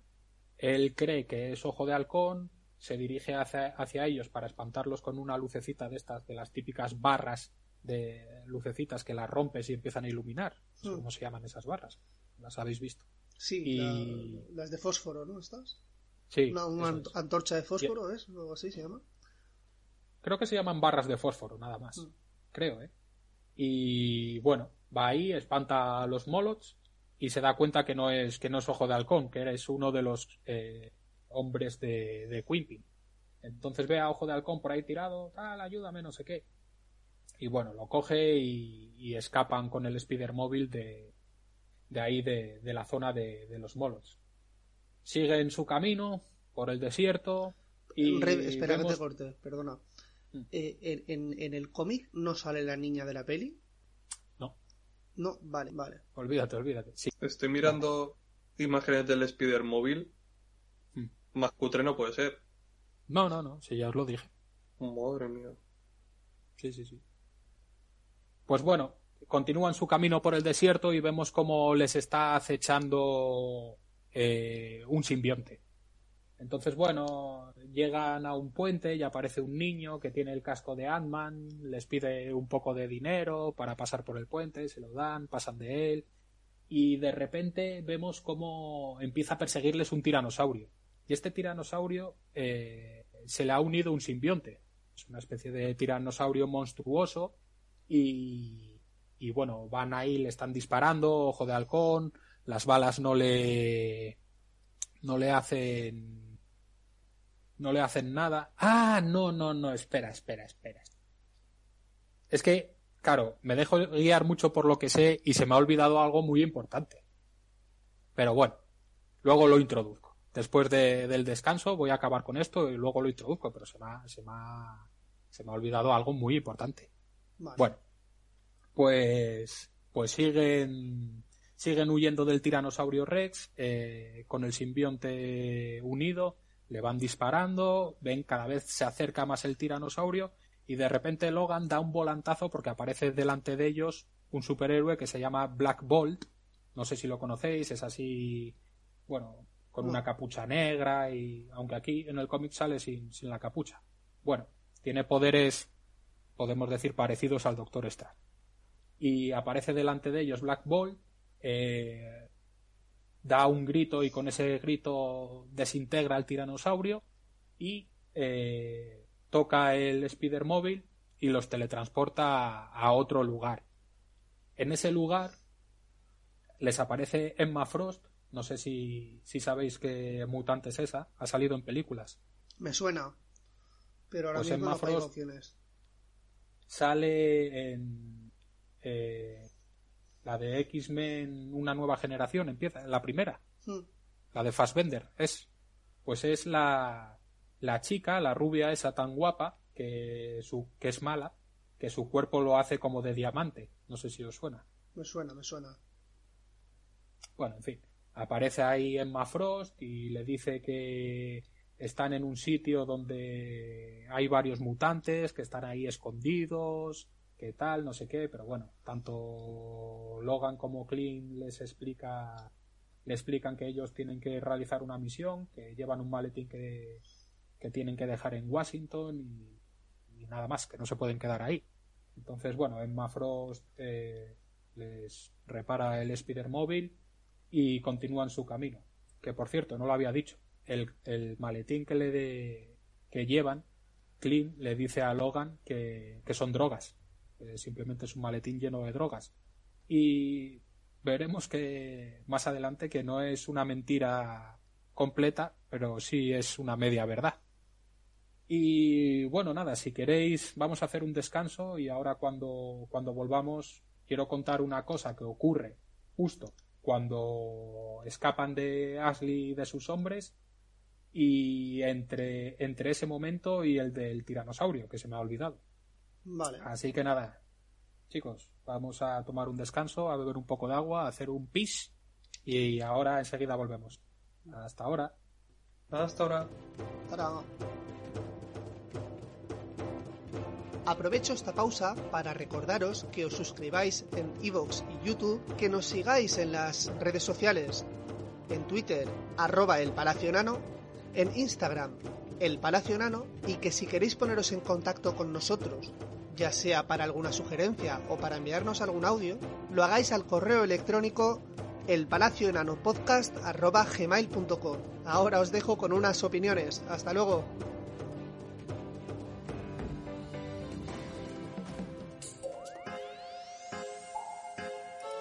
Hola, enanos. Soy vuestro amigo y vecino Spider-Man después de chupar un globo de helio. Y siempre que me voy balanceando por la ciudad de Nueva York, voy con mis iPods y voy escuchando el Palacio Nano. Un saludo, a ver si se pasa el efecto del globo. ¡Woohoo! Tenemos que escuchar el Palacio Enano. No, no tienes que hacerlo. Gollum, Gollum. Sí, sí, tesoro. Escúchalo. Coronel, necesito la frecuencia de El Palacio Nano. Me encuentro tras las líneas enemigas y es imposible sintonizarlo aquí. ¿Coronel? ¿Coronel? ¡Coronel! Muy bien, hermanos, aquí estamos de nuevo después de estos sabios consejos. Vamos a continuar la historia, no sin antes quiero hacer un pequeño apunte, que es que el universo Marvel, el, el normal, podemos decirlo, es el 616, no es el 619, es el 616. Lo de 619 es por, por la canción de Rey Misterio, que se me metió en la cabeza, lo de 619, chámale, chámale. Bueno, quien la conozca sabrá cuál es. Pues bueno, se me había olvidado comentar algo muy importante que, que ocurre entre que escapan de Ashley y les persigue el dinosaurio. Pues ahí en medio, eh, tanto Ojo de Halcón como Logan paran en un bar a relajarse un poco, a tomarse ahí unos periflus. Eh, viene el típico borracho de bar a molestar. eh, Logan parece que está empezando a perder un poco los nervios. Lo coge por la pechera, lo empotra contra la pared. Y entonces Clint dice, bueno, Logan, vámonos de aquí antes de que, de que se te vaya la pinza. Bueno, van caminando un poco y le dice, ojo de halcón, pero Logan, tío, estás súper cambiado, ¿qué te ha pasado? ¿Por qué, ¿Por qué estás así? ¿Por qué estás siempre deprimido? ¿Por qué no quieres pelear? Y le dice, bueno, mira, te lo voy a contar.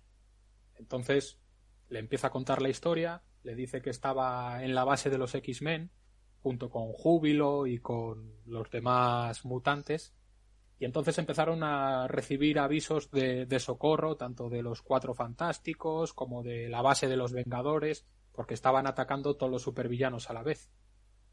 En una de estas hay una explosión muy grande y empiezan a, a aparecer supervillanos. Entonces eh, Logan, eh, Wolverine de esa, ahí sí saca las garras y empieza a pelearse con ellos. Empieza una pelea brutal, que los dibujos la verdad son bastante explícitos. Empieza a cortar brazos, a atravesar enemigos, a, bueno, a, a, reventarlos. Luego con con Bull, Bulletseye, creo que se llama, que es el, el, enemigo ese que tiene una diana en la cabeza, que Bullseye, sale en Daredevil. Sí, el de Bullseye, bueno. Sí. Pues empieza a pelearse con él, están durante muchas horas, se revientan el uno al otro y al final Logan coge y lo atraviesa, atraviesa con las garras y queda ahí en el suelo y justo antes de morir eh, le dice pero pero Logan ¿por qué estás haciendo esto? creía que eras amigo nuestro entonces Logan queda así como un poco pillado como diciendo ¿qué dice este subnormal? ¿qué amigo vuestro de qué? y, y de repente desaparece la ilusión y vemos que aparece Misterio ¿sabéis quién es Misterio? el enemigo de, de Spider-Man sí que crea ilusiones. Pues entonces, Misterio le, le, dice Logan que fácil de manipular eres, que tonto eres, pero tú piensas que ibas a, a, matar a tantos supervillanos sin que mostraran resistencia, porque sí que es verdad que cuando se está peleando Logan con los supervillanos no muestran mucha resistencia, ¿no? Intentan defenderse un poco, pero poco más.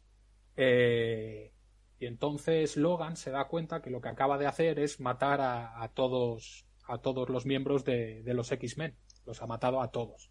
Era Misterio había creado una ilusión y les había, le había hecho pensar a Logan que sus amigos eran enemigos. Y Logan dice que la ilusión era tan real que incluso los podía oler, que olían a enemigos, porque como sabéis, eh, Logan tiene una habilidad, es el olfato el olfato y los sentidos los tiene desarrollados como si fuera un animal, como si fuera un, un, lobo, por ejemplo, o un carcayú.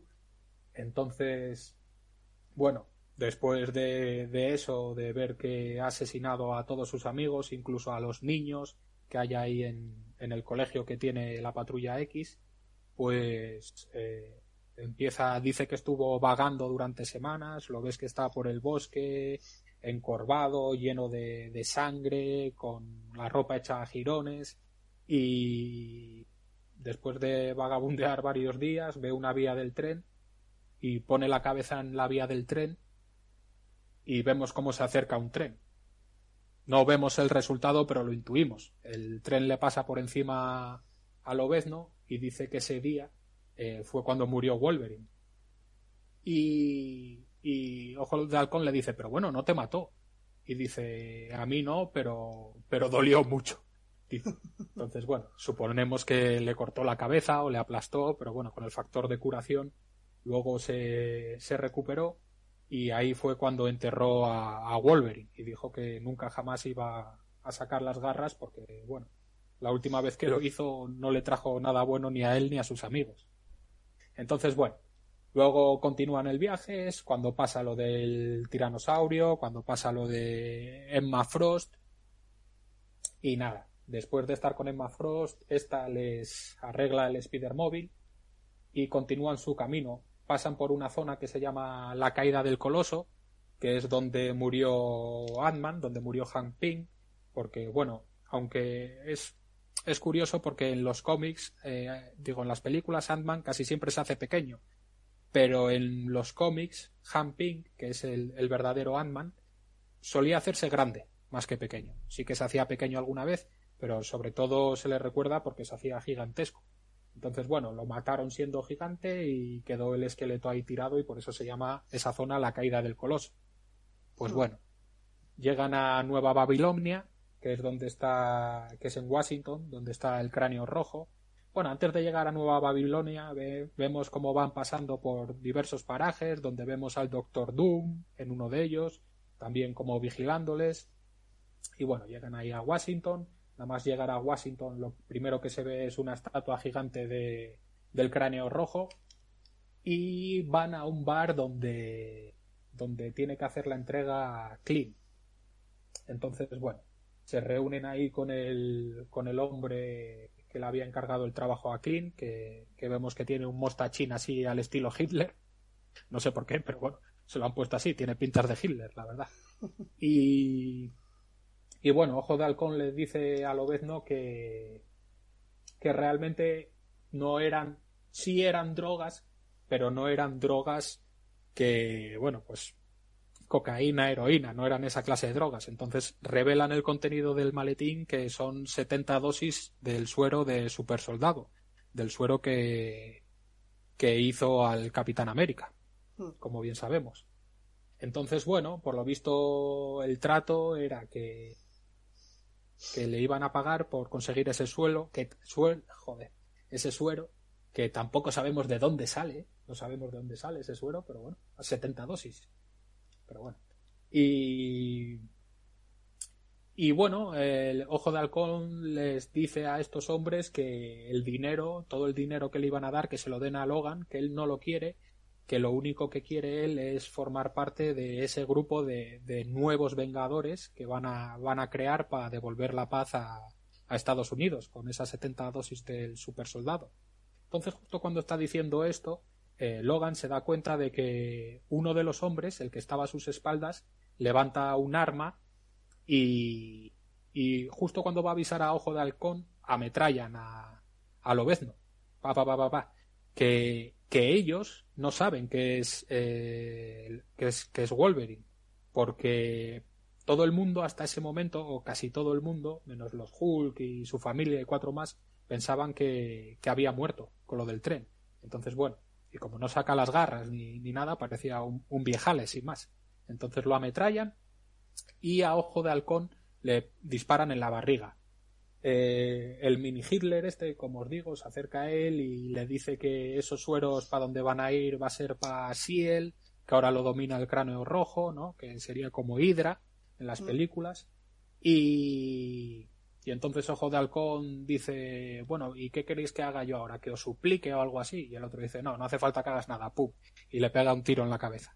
Entonces matan a Ojo de Halcón y luego en la siguiente escena vemos al cráneo rojo que está en, en su despacho. En ese despacho tiene la armadura de Iron Man, lo tiene así todo como en vidrieras, tiene ahí como sí, trofeos, tiene los trofeos de los superhéroes. Vemos, por ejemplo, eso, la armadura de Iron Man, un brazo de la cosa, la máscara de Spider-Man, el casco de Thor y sobre todo el escudo del Capitán América tiene.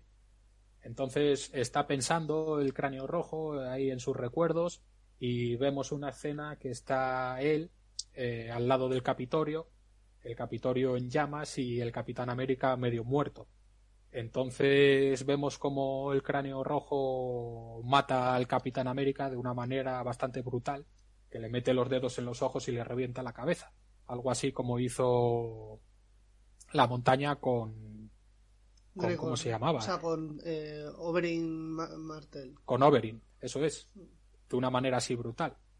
Entonces, bueno, aparecen en escena los hombres con dos bolsas de cadáveres, el cráneo rojo se gira y vemos que él, a modo de, de no sé, de recuerdo, de, de lo que sea, lleva puesto el traje del Capitán América. Lo que pasa que debajo, en la cara, en los ojos de la boca y de los ojos, vemos que, es él, se le ve rojo, ¿no? Entonces, bueno, a modo de homenaje o de lo que sea del profundo respeto que en el fondo le tenía. Eh, había sido su archienemigo. Pues bueno, llegan ahí, dicen que ya han conseguido las dosis del super soldado y que traen aquí a Ojo de Halcón y a este otro viejales que no saben quién es. Entonces vemos como al abrir la bolsa y al enseñar al cadáver de Logan, vemos como, como se le van cerrando las heridas y se levanta y empieza a matar a todos los hombres, eso sí, sin sacar las garras. Los mata con sus propias manos, a puñetazos, con la pistola, etcétera, etcétera. Entonces, bueno, el cráneo rojo lo reconoce, dice, hombre, Wolverine, pensamos que, que estabas muerto. Y se empieza a pelear con él. Logan le, le pega un palizón al cráneo rojo, la verdad, no, no le da mucha guerra.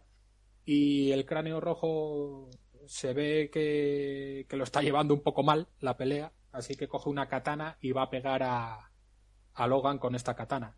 Eh, Logan coge el escudo del Capitán América, se protege de la katana, lo empuja, lo tira al suelo y entonces con el propio escudo del Capitán América le secciona la cabeza. Bueno, coge, coge el maletín del dinero después de, matar al cráneo rojo, Logan, eh, y ve que ya está llegando tarde para pagar a, a los Hulk. Así que la mejor manera de, de viajar y la más rápida es coger la armadura de Iron Man, que tiene el cráneo rojo en la vitrina, se la pone y marcha volando. Bueno, la, la batería o la gasolina de, de la armadura de Iron Man no le da y bueno, vemos cómo se estrella, sí, vemos cómo se estrella en medio del desierto y el resto lo hace corriendo. Cuando llega a su, a su casa, le recibe un vecino que le viene a decir algo así como que, que ha pasado algo y lo que se va a encontrar dentro de, la casa no le va a gustar. Entonces, bueno, vemos cómo entra en la casa y vemos cómo tanto su mujer como sus hijos están destripados, están, están muertos completamente, ¿no? Y es que al final los Hulk les pareció divertido y antes de que de que finalizara el plazo, pues se pasaron por la zona y, y mataron a toda su familia. Entonces aquí es ya cuando se le hinchan los cojones a Logan, saca las garras y dice, aquí vamos, se va a montar la de la de Dios. Y efectivamente, va a la zona donde viven los Hulk, empieza a acabar con todos, con todos, además de una manera bastante fácil. Los revienta a todos, los parta a la mitad, les corta la cabeza, etcétera, etcétera. Y en una escena le vemos que piensa, bueno, todavía queda el peor. Entonces se acerca a una especie de cueva y sale a recibirle Bruce Banner, un Bruce Banner muy viejo ya, y se empieza a pelear con él. Lo curioso es que se empieza a pelear con él, pero Bruce Banner no se transforma en Hulk. Se está peleando eh, en modo abuelo y, y, le está dando guerra a Logan. Pero bueno, a la larga Logan consigue atravesarle con las garras y entonces es cuando se transforma Bruce Banner en Hulk, en un Hulk monstruoso, un Hulk gigantesco y es que al final, como sabéis, cuanto Hulk más enfada, más, más, más crece y más fuerte se hace. Entonces, bueno, no es que estuviera muy enfadado en ese momento, que seguramente sí lo estaría, pero ese Hulk es así de monstruoso porque simplemente se, se había vuelto loco.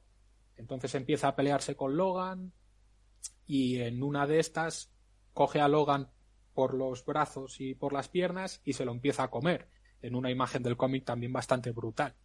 Entonces, bueno, se come a Logan y pasan las horas y vemos que está Hulk ahí haciendo la digestión y de repente, pues bueno, pasa lo que todos imaginamos menos Hulk que va a pasar, ¿no? es que Logan se va a regenerar y desde la barriga pues sale y lo parte a la mitad a Hulk, lo mata.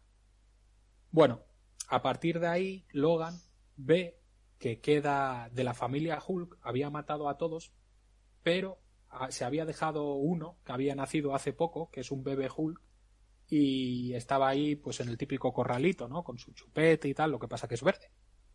Y bueno, en ese momento Logan mmm, se apiada del, del, bebé este y, y, lo coge bajo bajo su protección, podemos decir que lo acoge a ese niño y se supone que bueno le va a enseñar eh, el camino del bien.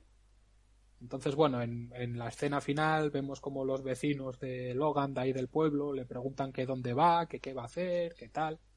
Y él dice que va a retomar lo que tenía que haber hecho hace muchos años. Entonces, bueno, entendemos que lo que va a hacer es iniciar otro viaje para derrocar a todos los supervillanos con la ayuda del, del bebé Hulk. Así que nada, como no podía ser de otra manera de un cómic de Estados Unidos, se pone un sombrero de cowboy, se monta en un caballo, en una mochilita el bebé Hulk y empieza a caminar hacia el horizonte. Y así es como terminaría el, el cómic del viejo Logan. Con la película The Road. Eh, sí, yo vi la película, no recuerdo cómo termina, pero bueno. Sí, sí, bueno, un final muy típico americano, con el horizonte, el caballo y vestido de cowboy, pero bueno, así es como termina, como termina este cómic. Así acababa Lucky Luke también. Cada capítulo de Lucky Luke, además, ¿no? Sí, sí, sí. Sí, sí, sí, sí. Pues así, pues así termina. Bueno, pues. Entonces, nada. Me parece me diréis, ¿qué que parece? merece la pena el, el leérselo, ¿no? No sé, me parece una historia bastante guay y el clímax final, por lo que cuentas, tiene pinta de ser bastante... eh, Sí, no sé, sí, sí, Yo son creo- bastante estrepidantes. Tanto la pelea cuando se pelea con los Hulk, como cuando él mata a los propios X-Men, son, son dibujos que están muy logrados, dibujos muy, muy duros, muy crudos, y está bastante bien esas escenas. Es un cómic, eso, un cómic no para mayores de 18 años, podemos decir. El dibujo es muy bueno y, no sé, para mí es de los mejores cómics que he leído. Ahora sí que es verdad que igual la historia está un poco manida, pero ahí en 2008 o incluso en 2012 cuando lo leí yo es una historia que, que sorprendía. Javi. No, iba a decir que con, con lo que ha contado Re, viviendo un poco cómo son las ilustraciones y tal, sí que dan, dan ganas de, de leérselo. Pues a mí me ha sorprendido bastante, no, no te hemos querido interrumpir, estábamos los dos atentos y absortos escuchándote, pero la película no tiene nada, pero nada que ver. Es decir, No, no, nada. Nada, nada. Iba a decir que, bueno, en la película creo que es, si no me equivoco, del año 2016 siete. o por ahí. 17. Hmm. Vale, pues en el año 2015, creo, o incluso en el 2016, creo que es en el 2015, en la Comic Con de 2015, nos ilusionaron a todos los fans porque salió Hugh, Hugh Jackman, es, ¿no? Es que yo me equivoco muchas veces con Hugh Grant. Hugh Jackman Sí, salió Jackman. ahí de...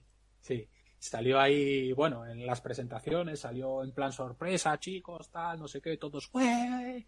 Y entonces dijo, y estoy preparando, junto con el director no sé quién, estamos preparando la película, y además lo dice, no dice Logan, dice Old Man Logan. Entonces, claro, toda la gente.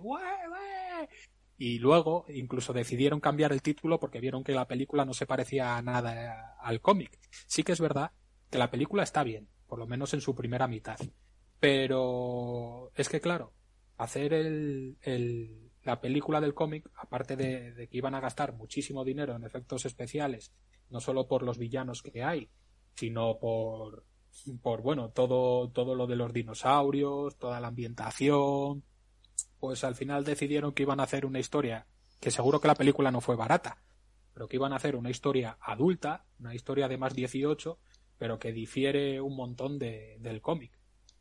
Claro, pero, pero en esencia sí que el personaje, por lo que has contado, está bastante bien retratado, con lo cual yo no me he leído el cómic, pero si me hubiera leído el cómic, creo que hubiera agradecido más lo que se ha hecho, es decir, cuéntame otra historia, porque el otro ya lo he visto. Sí, sí, que- la verdad que, que, que Logan está muy bien recreado. ¿eh? El Logan del cómic al Logan de la película son prácticamente iguales, alcohólico, eh, decrépito. Lo que pasa que hay un detalle que es distinto en la película. Bueno, hay muchos detalles, pero hay uno esencial. Y es que, por ejemplo, en la película, quien mata a los compañeros de, o sea, a todos los X-Men, no es Logan, es eh, el profesor Xavier, que se le va la pelota y los poderes no puede controlarlos y entonces por lo visto mata a todos los mutantes. Y eso parece que no, pero en el cómic es un peso muy grande que lleva encima que lleva encima Logan. Y si te fijas en, en la película, no. O sea, él saca las garras a la mínima. Cuando le están pegando los pandilleros esos al principio, que le quieren robar el coche, saca las garras y se los funde. Pero, por ejemplo, en el cómic, hasta el clímax final, Logan no saca las garras. Entonces, bueno, ahí cambia sí. un poco la cosa. Yo sí- Quizá la única referencia que se hace es cuando dice lo de la que tiene pesadillas y tal. Sí. De, creo que fue en X-Men 2, cuando mata Ah, sí, a mientras Fénix. está durmiendo, sí, mientras duermen, eso es.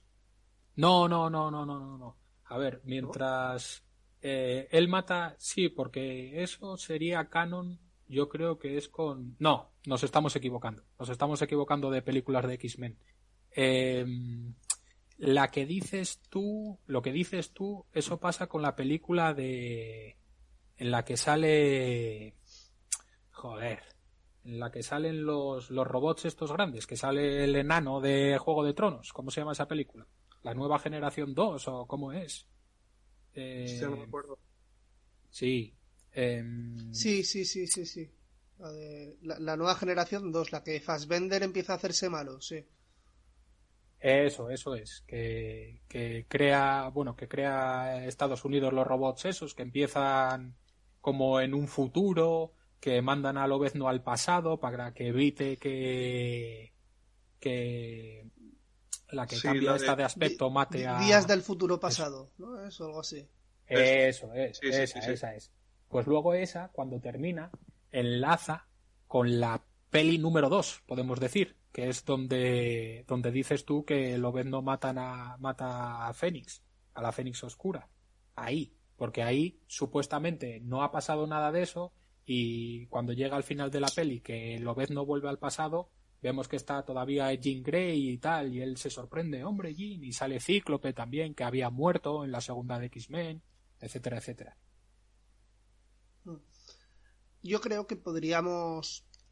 No vamos a analizar la película tanto como has hecho con el cómic, pero sí eh, hacer un resumen y matizar las diferencias. Empiezo yo con lo que me acuerdo y luego eh, continuáis Sí. vosotros, porque sobre todo Javi la tiene muy fresca. eh. Sí, sí, adelante.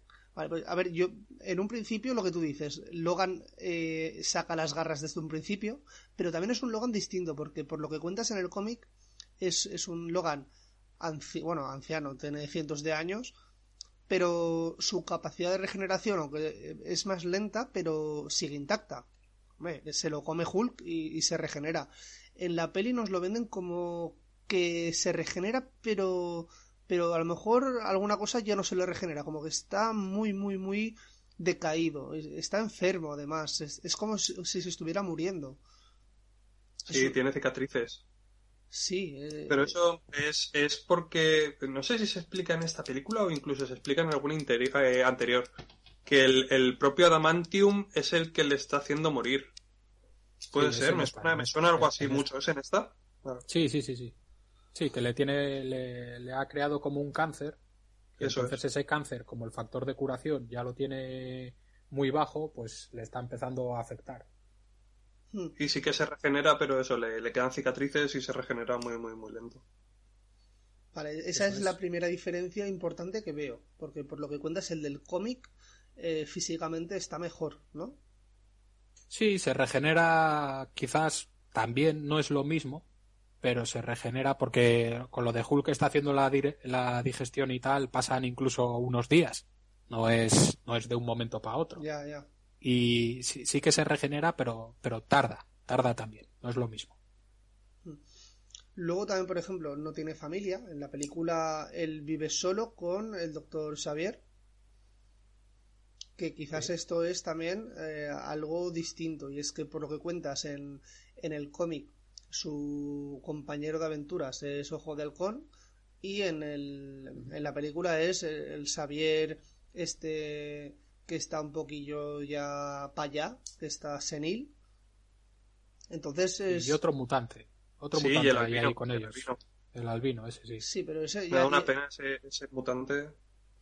Pero es un mutante No sé por qué, me da mucha pena. Yo cuando lo vi en la película investigué a ver quién era, pero ahora mismo no, no recuerdo quién era. Pero sí, es un mutante conocido, ¿eh? ¿Sí? Ah, Sí. Bueno, yo es que tampoco conozco Sí, sí. mucho el mundo este de los superhéroes. Sí, sí. Eh, eso, y, y luego también introducen el factor niña, que bueno, en la, en la película, para quienes no lo sepan, no aparecen dinosaurios, no dicen nada de que cada supervillano controle un, un estado, ni nada así, pero eh, sí que eh, se están produciendo pogromos contra los, los mutantes por parte de pandillas callejeras, porque al final no son gente con po- superpoderes los que están cazando a los mutantes. Y entre No, ellos... son, Mm.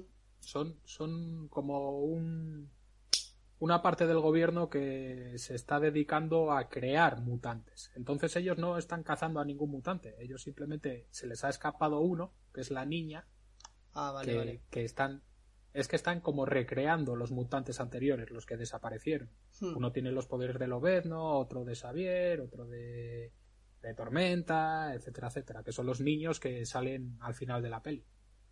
Cierto. Y entonces cuando aparece la, la niña esta que se llama Laura, puede ser, Sí. Idea. que Sí, sí. Es, es gracioso porque es española esta niña, la actriz es española, nacida en Sí. Madrid en 2005. Y nada, entonces como que Logan le coge cierto cariño, siente ci- cierta empatía por ella porque tiene los mismos poderes. Y entonces pues eh, decide protegerla y, y llevársela. ¿Tienen que ir a algún sitio concreto? Porque yo ya la vi hace ya un, un par de años y no recuerdo bien. ¿Tenían que ir del punto A al punto B o simplemente se la llevaba y la protegía? No, la, la tiene que llevar a un sitio que llaman Eden, que salía en los cómics de, de los X-Men. Y, y ya está, no. Ahí es donde entra también un poco la discusión entre, entre ambos protagonistas, porque, bueno, cuando llega a hablar ella, porque también le cuesta mucho hablar, que es que Logan le dice que son historias inventadas, que son de cómics y tal, y ella dice, sí, sí, pero tú llévame, que para eso te hemos pagado. Hmm. Y resulta que como parece ser que todos leían los cómics esos y tal, pues al final, si no existía Eden, lo han creado. Eso es. Lo crean los niños, los niños que se escapan Claro, de la digo corporación. Mm.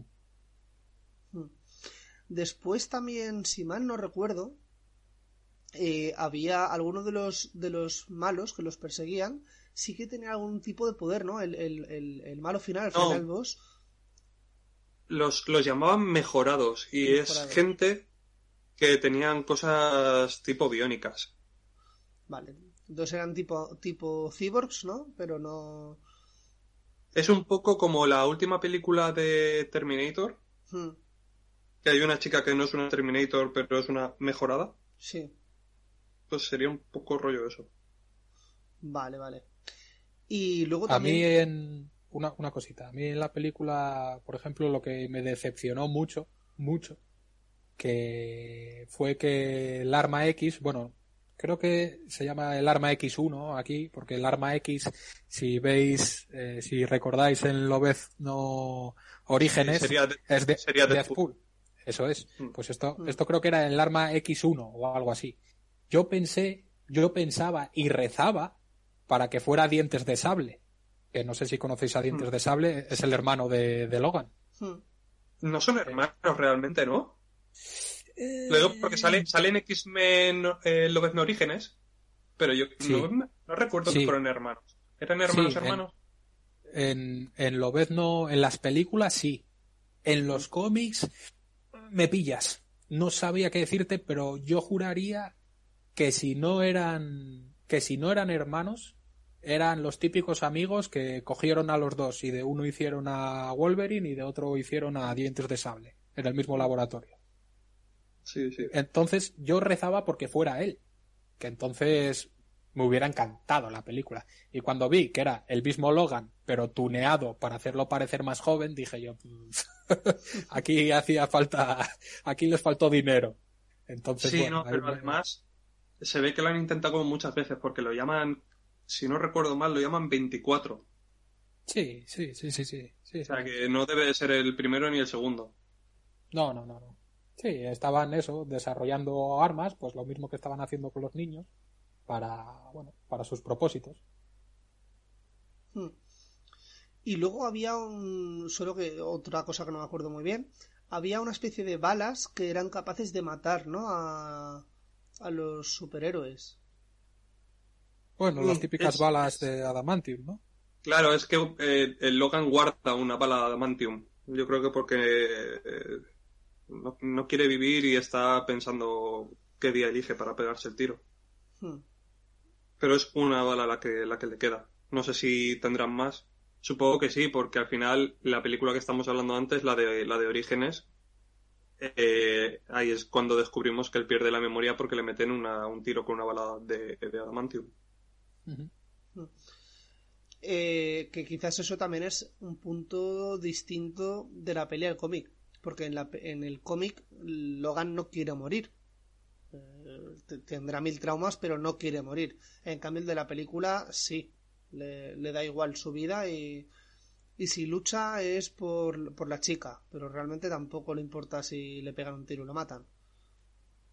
Sí, bueno, en el del cómic realmente no quiere morir porque él, en su interior, en su mentalidad, piensa que eh, Wolverine ya ha muerto en la escena del, del tren. Entonces, él ya es otra persona, él ya es Logan. No quiere, de hecho, en el cómic, cuando se refieren a él como Wolverine, hombre, tal, no sé qué, siempre dice que no le llamen así, que él no es Wolverine, que él es Logan. Entonces, para él ya está muerto y enterrado. Genial. Y él sigue su vida. Hmm. Y, y nada, y, y por acabar el resumen de la peli, eh, al final los malos les encuentran, hay la lucha final. Bueno, el profesor Xavier ha muerto previamente, lo han matado. Eh, El, el- el X24, este. Sí.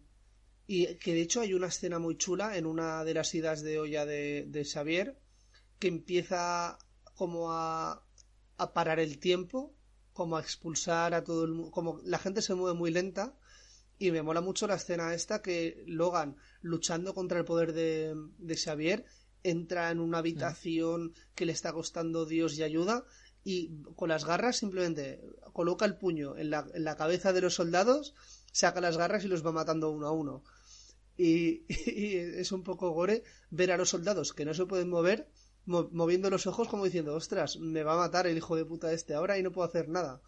Y esa escena está bastante bien, me, me gustó bastante. Sí, es una escena muy chula. Eh, La película es- es bastante gore en general. Hmm. Sí, sí, es, es más 18. Se basaron, vieron que la primera de Deadpool, que fue así como la prueba, eh, triunfó bastante, siendo para mayores de 18. Hmm. Y entonces con esta, que es una historia realmente también así más, más adulta, pues, pues lo hicieron así. Y esa escena que dice Manel es en Las Vegas, que están intentando atraparles y bueno, encuentran al doctor Xavier que está, está también bastante acabado, el pobre hombre, Eh, tiene la mente muy, muy degenerada y entonces cuando tiene miedo, que fue por eso por lo que mató a los compañeros de, de Logan, pierde el control y hace esa especie de burbuja en la que el espacio y el tiempo se mezclan y se lía ahí como un campo magnético y se lía ahí la de Dios. Hmm. Y nada, eh, eh, comentaba porque esa escena me gustó bastante. Y eso, y al final eh, consigue salvar a la niña, la niña va a Eden, como hemos dicho, y él acaba muriendo. Eso es. Y se queda tranquilito y descansando para siempre. Lo que no recuerdo cómo muere. ¿Muere por la vara de adamantium o por otra herida? No, se clava en un tronco, o bueno, en, en- en una rama de un tronco, ¿Y por qué no se regenera? Porque ya no le da para más. Ya ha llegado un momento en el que se regenera tan, tan, tan, tan lento que es una herida suficientemente grande como para no cerrarla antes de morir. Es que durante ya. la película vas viendo cómo le cuesta cada vez más el, el regenerar. Y, Sí. y al final llega un momento en el que es, es tanto que no le da tiempo a, a cerrar antes de morir. Hmm. Aparte de lo que dice Javi, hay como una especie de droga que, que él se inyecta para acabar con su propio yo más joven. Que entonces sí que durante un tiempo le da mucha más fuerza, pero cuando, podemos decir, cuando le llega el bajón, el bajón va a ser tal que le va a quitar completamente todo el factor de recuperación y, y todo eso. Sí, Entonces, en la- haciendo- en la pe- No, termina. Sí, decir. No, que haciendo un símil sería un poco el. El. El, el, oh, el este V de. ¿Cómo lo llaman? El, el no sé qué V de The Voice. el compuesto. El Compuesto compuesto V. V de The Voice, eso es. Y le pasa un poco como a Tren, que se lo se mete el Mm. chute, que es lo que le están metiendo los niños. Y los niños le dicen que no se lo meta de golpe, y él, pues al final hace lo que le sale de los huevos y se lo mete de golpe. Y luego le pega el bajón, igual que a Tren. Eso es. Me, me viene a la, a la- a la mente un- una escena que, que, bueno, tampoco tiene mucha relevancia, aunque sí que sirve para que la niña empiece también a volverse un poco más violenta, que es porque hay un momento en el que pernoctan en una granja de una familia de negros, ¿no? Si mal no recuerdo.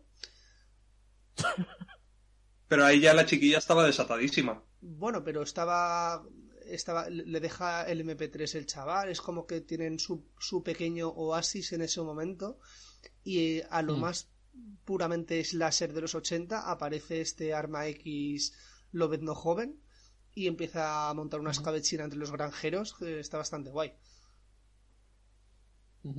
Y mata a Xavier. Mm, Sí. Y no, no sé, esta, esta escena ni me acordaba yo de la parte esta de los granjeros, pero está Sí. guay, está, está guay porque vemos aquí el, el lobezno de hace 20 años, de las pelis de hace 20 años, pero malo y totalmente desatado. Eso es. Y eso, no sé si consideráis oportuno comentar algo más de la peli, comparar, de la comparación con, con el cómic, o, o cerramos el capítulo película. Yo la verdad que creo que lo que hemos dicho así un poco por encima está bastante bien. No, no tengo mucho más que añadir. Hemos comentado los aspectos más importantes de la película y no, se me ocurre nada más. Vale, pues no, no sé si os gustaría, ya por hacernos pajas mentales, ¿creéis que Hugh Jackman volverá a interpretar a Logan? ¿Ha dicho ya firmemente que no?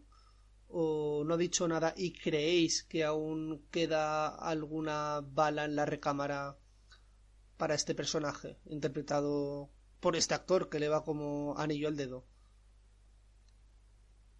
Pues eh, yo si quieres que hable primero Javi y luego te digo yo mi respuesta. Vale. Mm, Vale. Eh, voy a ser rápido.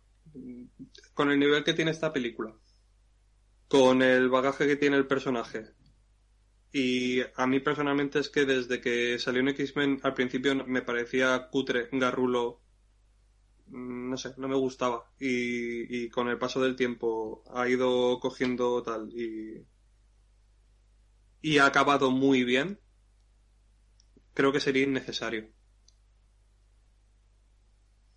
Bueno, al final eh, entiendo lo que dices, pero esta película es un universo alternativo. Quizás, igual que en, en las películas de Días del Futuro Pasado, también en teoría era un universo alternativo.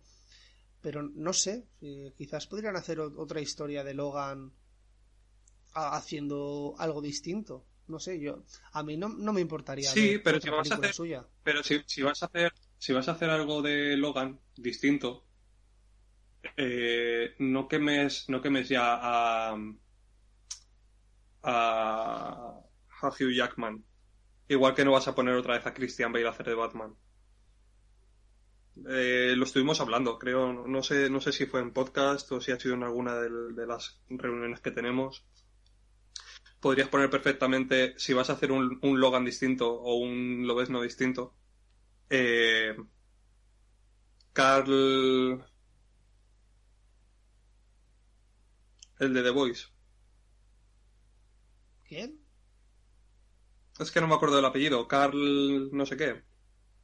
Que sale también en Thor El, Ragnarok. el carni- el carnicero, dices tú. Carnicero, sí, sí, sí. Ah, Pues, eh, Urban, vale, sí. Carl Carl Urban. Urban. Dis- disfrázalo de, de Logan, si es que te va a dar el papel igual de bien. Hmm. y no y, y no y no quemes porque al final ya el, el personaje de Hugh Jackman es, es que si sacan otra más lo van a lo van a destrozar lo van a quemar seguramente. Pues la gente mira, se piensa que quiere más pero no. Yo eh, lo que dices tú sí que es verdad, pero ahora resulta que en el universo Marvel van a hacer eh, ciertas películas, como por ejemplo em, El Doctor Extraño y el Multiuniverso, y yo Mm. creo, y me parece que no me voy a equivocar, que la despedida del lobezno de Hugh Jackman va a estar en esta, en esta fase, en esta nueva fase de Marvel. Y además te voy a decir por qué. Porque van a aprovechar eso del multiuniverso y en plan personaje sorpresa van a meter a, a este lobezno aparte de, de los otros Spider-Man. No sé si lo sabíais, que los van a meter también. Sí, sí, estamos en ello.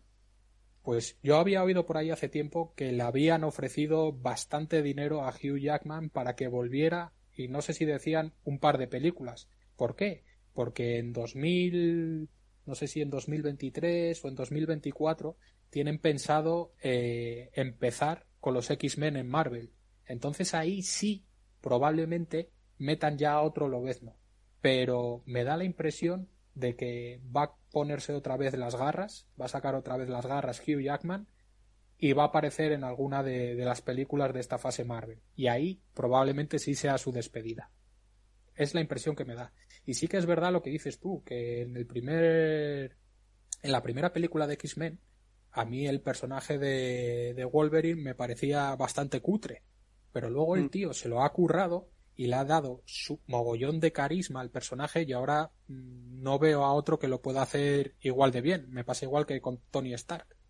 Entonces, eh, mi opinión es esa, que todavía le queda una película o dos que va a hacer para Marvel. Y luego ya cuando hagan los X-Men de Marvel, todos, ahí ya meterán a, a su propio Wolverine.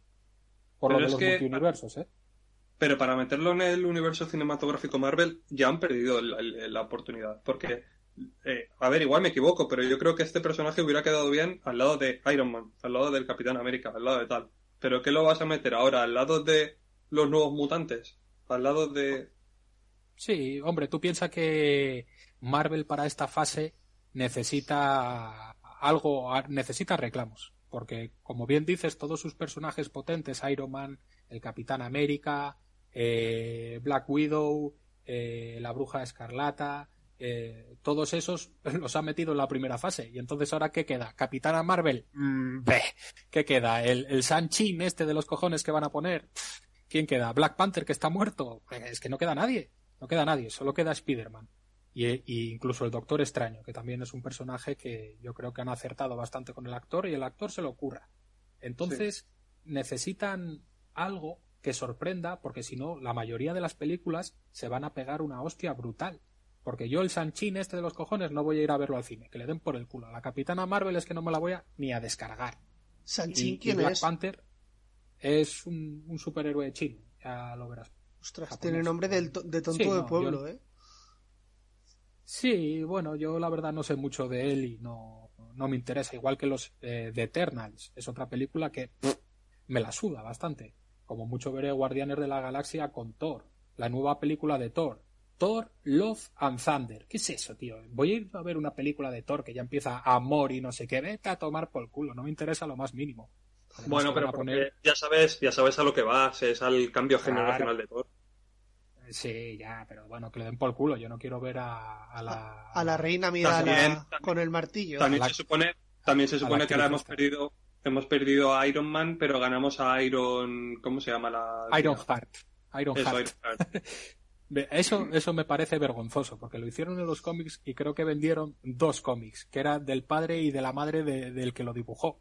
Y es una, es una serie que duró, no sé si, si llegaría a tres cómics, no lo sé. Y entonces ahora lo meten en Disney Plus, pero que nadie va, que nadie quiere ver a, a Iron Heart, joder, que quieren ver a Iron Man. Es que es cosa que, bueno, ya hablamos en el podcast ese de lo políticamente correcto, que a la gente se la suda a Iron Heart. ¿Qué cojones Iron Heart? A mí ponme a Iron Man contando chistes y dando hostias, que es lo que quiero ver. Entonces, bueno, ya veremos. Por eso te digo que necesitan un reclamo urgentemente en esta fase, y el reclamo de esta fase es el multiuniverso. Y van a sacar, de hecho, eh, Sam Raimi dirige la película de, del Doctor Extraño, y por ejemplo, el actor, eh, eh, ¿cómo se llama? El primer Peter Parker. que no me sale ahora. Bueno, el de el que estuvo con Kristen Dust y Sam Raimi sí. en las tres primeras películas. Mm.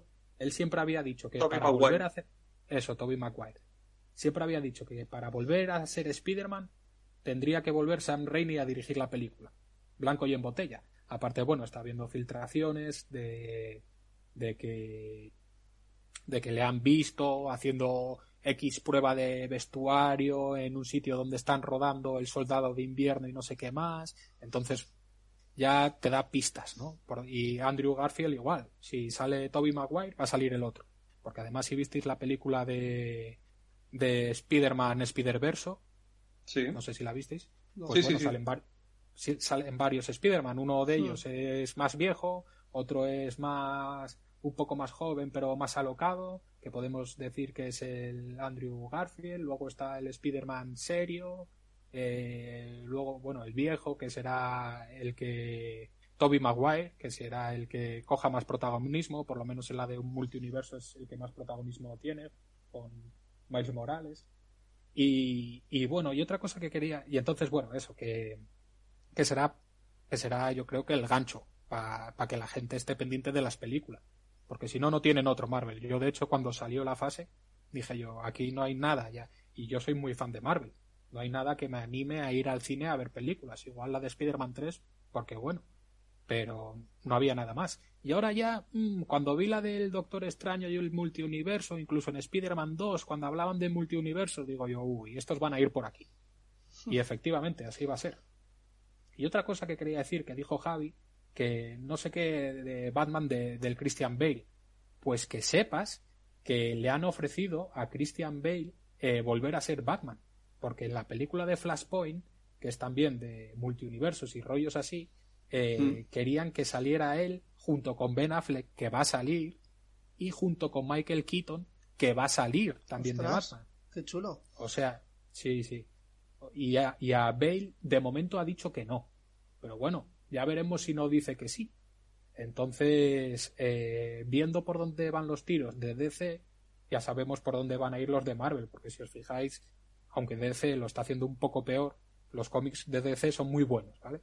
Yo considero incluso que quizás de los mejores cómics de la historia están en DC, pero eh, en las pelis mm, van un peldaño por debajo de, de Marvel y sin embargo quieren, quieren ir a su ritmo, juntaron ahí a, a la Liga de la Justicia como los Vengadores, pero lo hicieron muy deprisa y muy mal.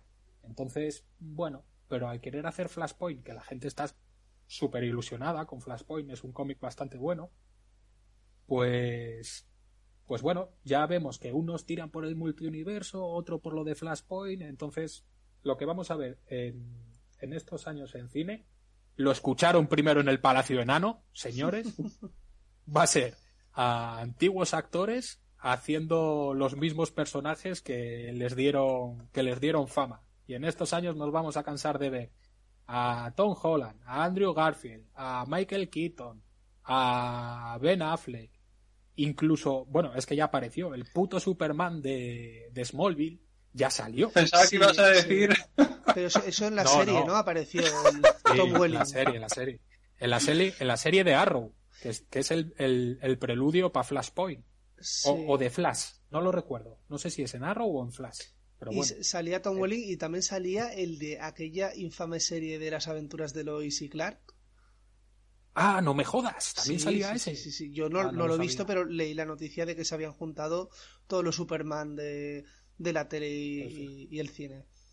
Pues Y de hecho, a- ayer leí en Twitter que ya que iban a hacer una, no sé si un remake de la serie o una serie totalmente distinta sobre Lois y Clark. ¿No lo habéis visto? Y el, el actor que hace de Superman, para mí totalmente desconocido, da bastante el pego.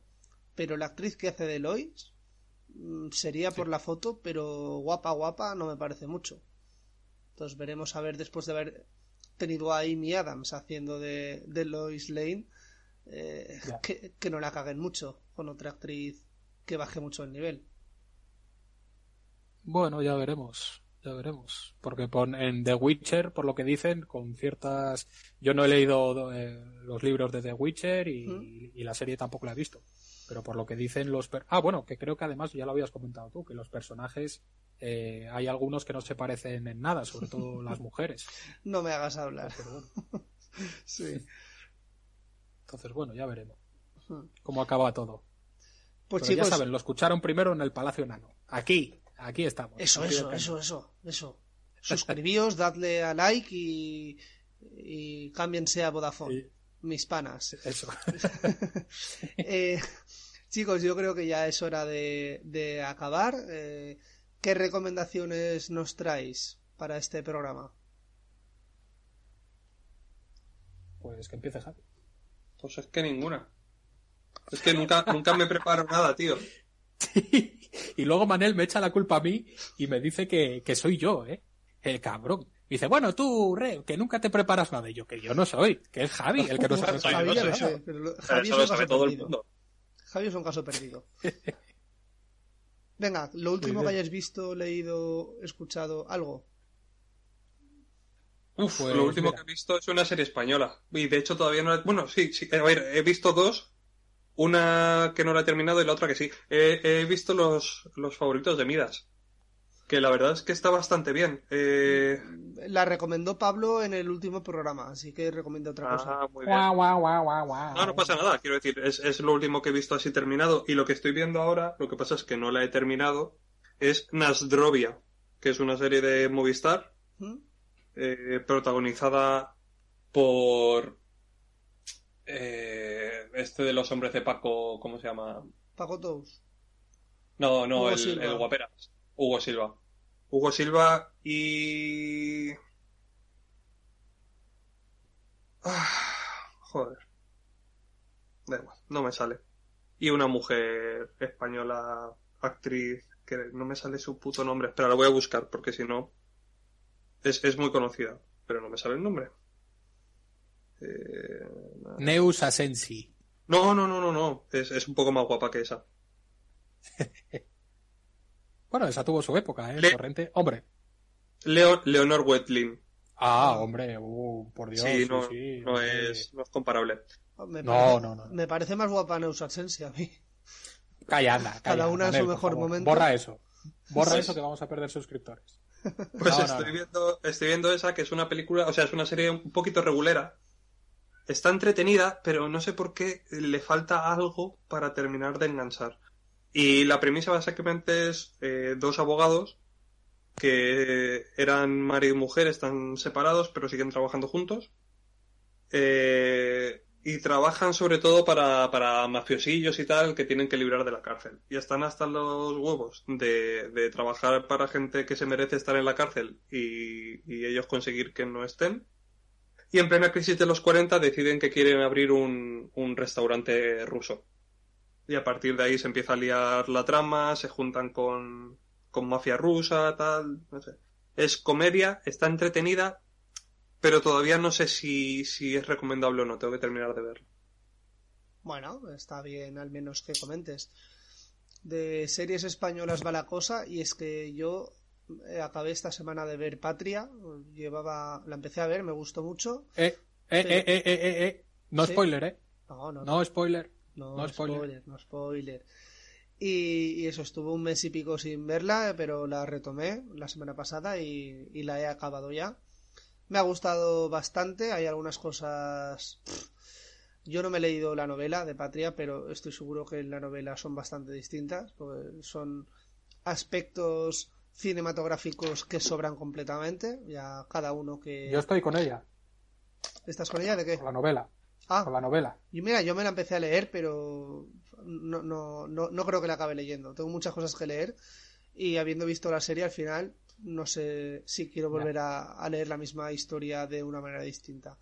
Y nada, para que no sepa de qué va, va de dos familias vascas, eh, una eh, con eh, que son los familiares de un etarra metido en prisión y la, la otra familia son los familiares de un, una víctima de ETA en, en los años 90 y, y ambas familias e- eran muy amigas, pero a raíz del conflicto de ETA acaban distanciándose y mediante flashbacks vamos conociendo la historia de ambas familias. Entonces es una serie que está bastante... La serie está bastante currada, a mí me gusta bastante. Y de hecho, mm, ya para la temporada que viene, aunque lo grabemos, seguramente lo grabaremos en unas semanas, pero lo colgaremos ya para la segunda temporada del Palacio Enano, haremos un programa sobre, sobre Patria y también me han propuesto hacerlo conjuntamente con un documental de ETA que hay en, en Netflix, creo que es. Así que eh, tanto oyentes como colaboradores del Palacio Enano, vedos estos productos y si queréis participar, participad. Hombre, viendo, viendo de qué va el programa, también tendrías que meter la película de Netflix Fede Tarras. Eh, no, ¿La habéis visto? No, no, no. No, no. Pero, es, bastante, no, es, bastante, es bastante mala. Bueno, bastante he mala. visto, he visto, eh, miento y he visto un poco de la película. He visto un poco de la película. Pero sí, Suficiente como para saber que no querías ver más. Exactamente, exacto. bueno, pues quedas tú, Ref. Bueno, pues yo os voy a recomendar una película que llevaba detrás de ella bastante tiempo, que se titula I Split on Your Grave, Escupiré en tu tumba. Y la, la había escuchado recomendar muchas veces, es una peli de, de terror, eh, terror barra gore. Bueno, sí, sí, sí. Bueno, y, y la verdad que la había buscado muchas veces, pero siempre la encontraba en versión original. Yo no soy muy fan de la versión original, más que nada porque si leo sé que me pierdo cosas de, de la imagen, entonces prefiero perder un poco de, de la, de la interpretación y sin embargo estar atento a lo que ocurre en la pantalla. Entonces, el otro día me sorprendió gratamente que en, la plataforma Amazon Prime eh, me la recomendaba. Y digo yo, hostia. Y la puse, porque hay a veces en Amazon o en Netflix que las pelis son en versión original. Y la puse y estaba en español. Y digo yo, hostia, de puta madre. Y me la puse ahí con mi mujer, este puente de la Constitución. Y, y la verdad es una película que nos gustó mucho. Y tiene una escena que es muy larga, que quizás sea 30 minutos, que, hostias, es bastante dura. A mí me sorprendió que, uff, me estaba empezando hasta, hasta sentir yo mal. Eh, no, no os la voy a contar por si la queréis ver, pero bueno, en cuanto veáis la película vais a ver una escena en la que se recrean mogollón de tiempo, que es en lo que se basa la película luego, y hostias, uff, eh, una escena durilla. Y bueno, es una película para todos los amantes del terror que recomiendo encarecidamente, más si cabe porque eh, el cine de terror está en horas bajas y, y hay pocas películas que, que puedas decir, bueno, voy a, voy a verla para pasar un rato entretenido. Pues con esta película, no sé de qué año es, es antigua ya, no es, no es de 2020, debe de ser, lo voy a decir de memoria, pero debe de ser de 2013, 2014, por ahí, no lo sé. Pero si os gusta el cine de terror, el cine de venganza, eh, esta película os, va a gustar y, y, bastante, no os va a dejar indiferentes. Y si la veis, ya, ya me comentaréis la escena esta, que ya os digo que se recrean, en mi punto de vista, demasiado. Una escena que dura media hora y... bueno, yo y mi mujer estábamos flipando. Y, y eso que soy un, un fan de, de, las películas de terror, pero bueno, se agradece que de vez en cuando sorprendan con, con cositas así. I Split on Your Grave, escupiré en tu tumba. Eh, en Amazon la tenéis. I Split. Split. Me suena mucho el título, así que le echaremos un. Sí, un es. Sí, sí, ya te digo que es una peli que ya tiene unos años y ha sido famosa en, en foros, en, en sitios de cine, hablaban mucho de ella, pues como la típica de eh, al interior, ¿no? De, de, la francesa, al interior o no sé qué, que, que creo que también está en versión original. Y, y Martyrs, por ejemplo, sí. es, de ese, es de ese estilo, no es cine francés, ¿vale? Que el pues cine francés... Que... Tengo sí. que dar una mala noticia, pero la he buscado en Amazon y no está, ¿eh? Joder, pues la he visto yo hace nada. Mira a ver en Netflix. Yo creo que era Amazon. La he visto yo esta semana, la semana pasada. Pon I Speed on Your Grave, a ver si te sale. Si no es en Netflix, en una de esas dos está. Pero no, no recuerdo, yo creo que es Amazon, ¿eh? estoy casi seguro que es, que es Amazon. Bueno, pues lo buscaremos y, y la veremos. Y si vale la pena, la traeremos aquí en un programa también. O aunque sea en un dossier cortito. De 2010, es- sí, sí, en Amazon Prime está aquí, lo estoy viendo yo.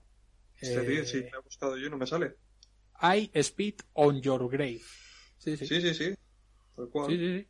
Pues aquí sale. Igual en, igual en el móvil no te sale, ¿eh? porque hay cosas que no salen en el móvil. A mí, Hijos de la Anarquía no me salía en el móvil y en la televisión sí, en el Fire Stick. Hostia, pues vaya mierda eso. Ah, pues lo miraré en la tele. Sí, sí, sí. Además hasta Google te lo pone aquí. Ver ahora. Amazon Prime Video. A ver, voy a darle. A ver, me igual te dice que en tu país no está disponible. No puede ser. no puede ser, no puede ser. No, a ver. Eh, está cargando, está cargando. Y... Sí, sí, me está saltando, me está saliendo la publicidad. Aquí está. Tu vídeo, tal, Yo, tal, tal. yo sí, entro. Sí, Sí, sí, yo sí Sí, sí. entro desde. sí, sí, sí, sí, no, no, no, está ahí. Si entro desde Google, sí que entra. Sí, sí, si entro desde Google, entro. Pues ahí la tenéis. Chicos, pues vamos a despedirnos. Eh, Rev, muchas gracias por este tour de force que has hecho, que has llevado tú casi todo el programa. Bueno, nada, hombre, a vosotros. Ya sabéis que es un placer. Además, llevaba mucho tiempo sin grabar con vosotros y, y me apetecía grabar. ¿Y qué cojones? Ser yo el que más habla. Eso lo consigues siempre. Gracias, chicos. Es un placer, como siempre. Javi, eh, otro programa más en el que participas, otro programa más que no te preparas nada. Eh, hacer lo contrario sería fallar a. a mi ser y. A tu filosofía. Sí, Señor. entonces. Ya tengo un. tengo un personaje. O sea, lo siento si, si me he elegido el fácil porque es el de no preparar cosas, pero es el que me ha tocado. Entonces, es- tengo que seguir fiel y, y seguir así. Bueno, como eres un buen actor, puedes interpretar varios personajes y la temporada que viene serás el que se lo prepara todo. Eh, no.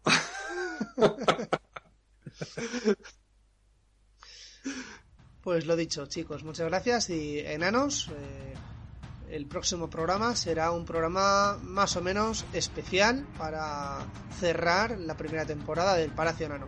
Soy especial. Yo me llamo Ralph.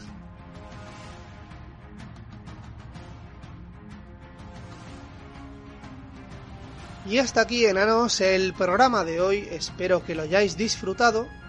Como ha dicho Red, nos gustaría traer más cómics al Palacio Enano. Cierto es que es el primero que hemos traído y hemos tardado 30 números en hacerlo. Pero bueno, la primera temporada ha sido de tanteo, de coger las riendas de este programa y aprender un poco el lenguaje podcastil del que aún estamos aprendiendo y nos queda mucho que aprender. Pero en fin, traeremos cómics más a menudo. Espero que en la segunda temporada traigamos más de uno. Y bueno, si tenéis alguna sugerencia, ya sabéis cómo poneros en contacto con nosotros. La música que ha sonado hoy ha sido de No Nature, Sonic Duology, Scott Holmes y Win Rose. Un saludo enanos y nos oímos pronto.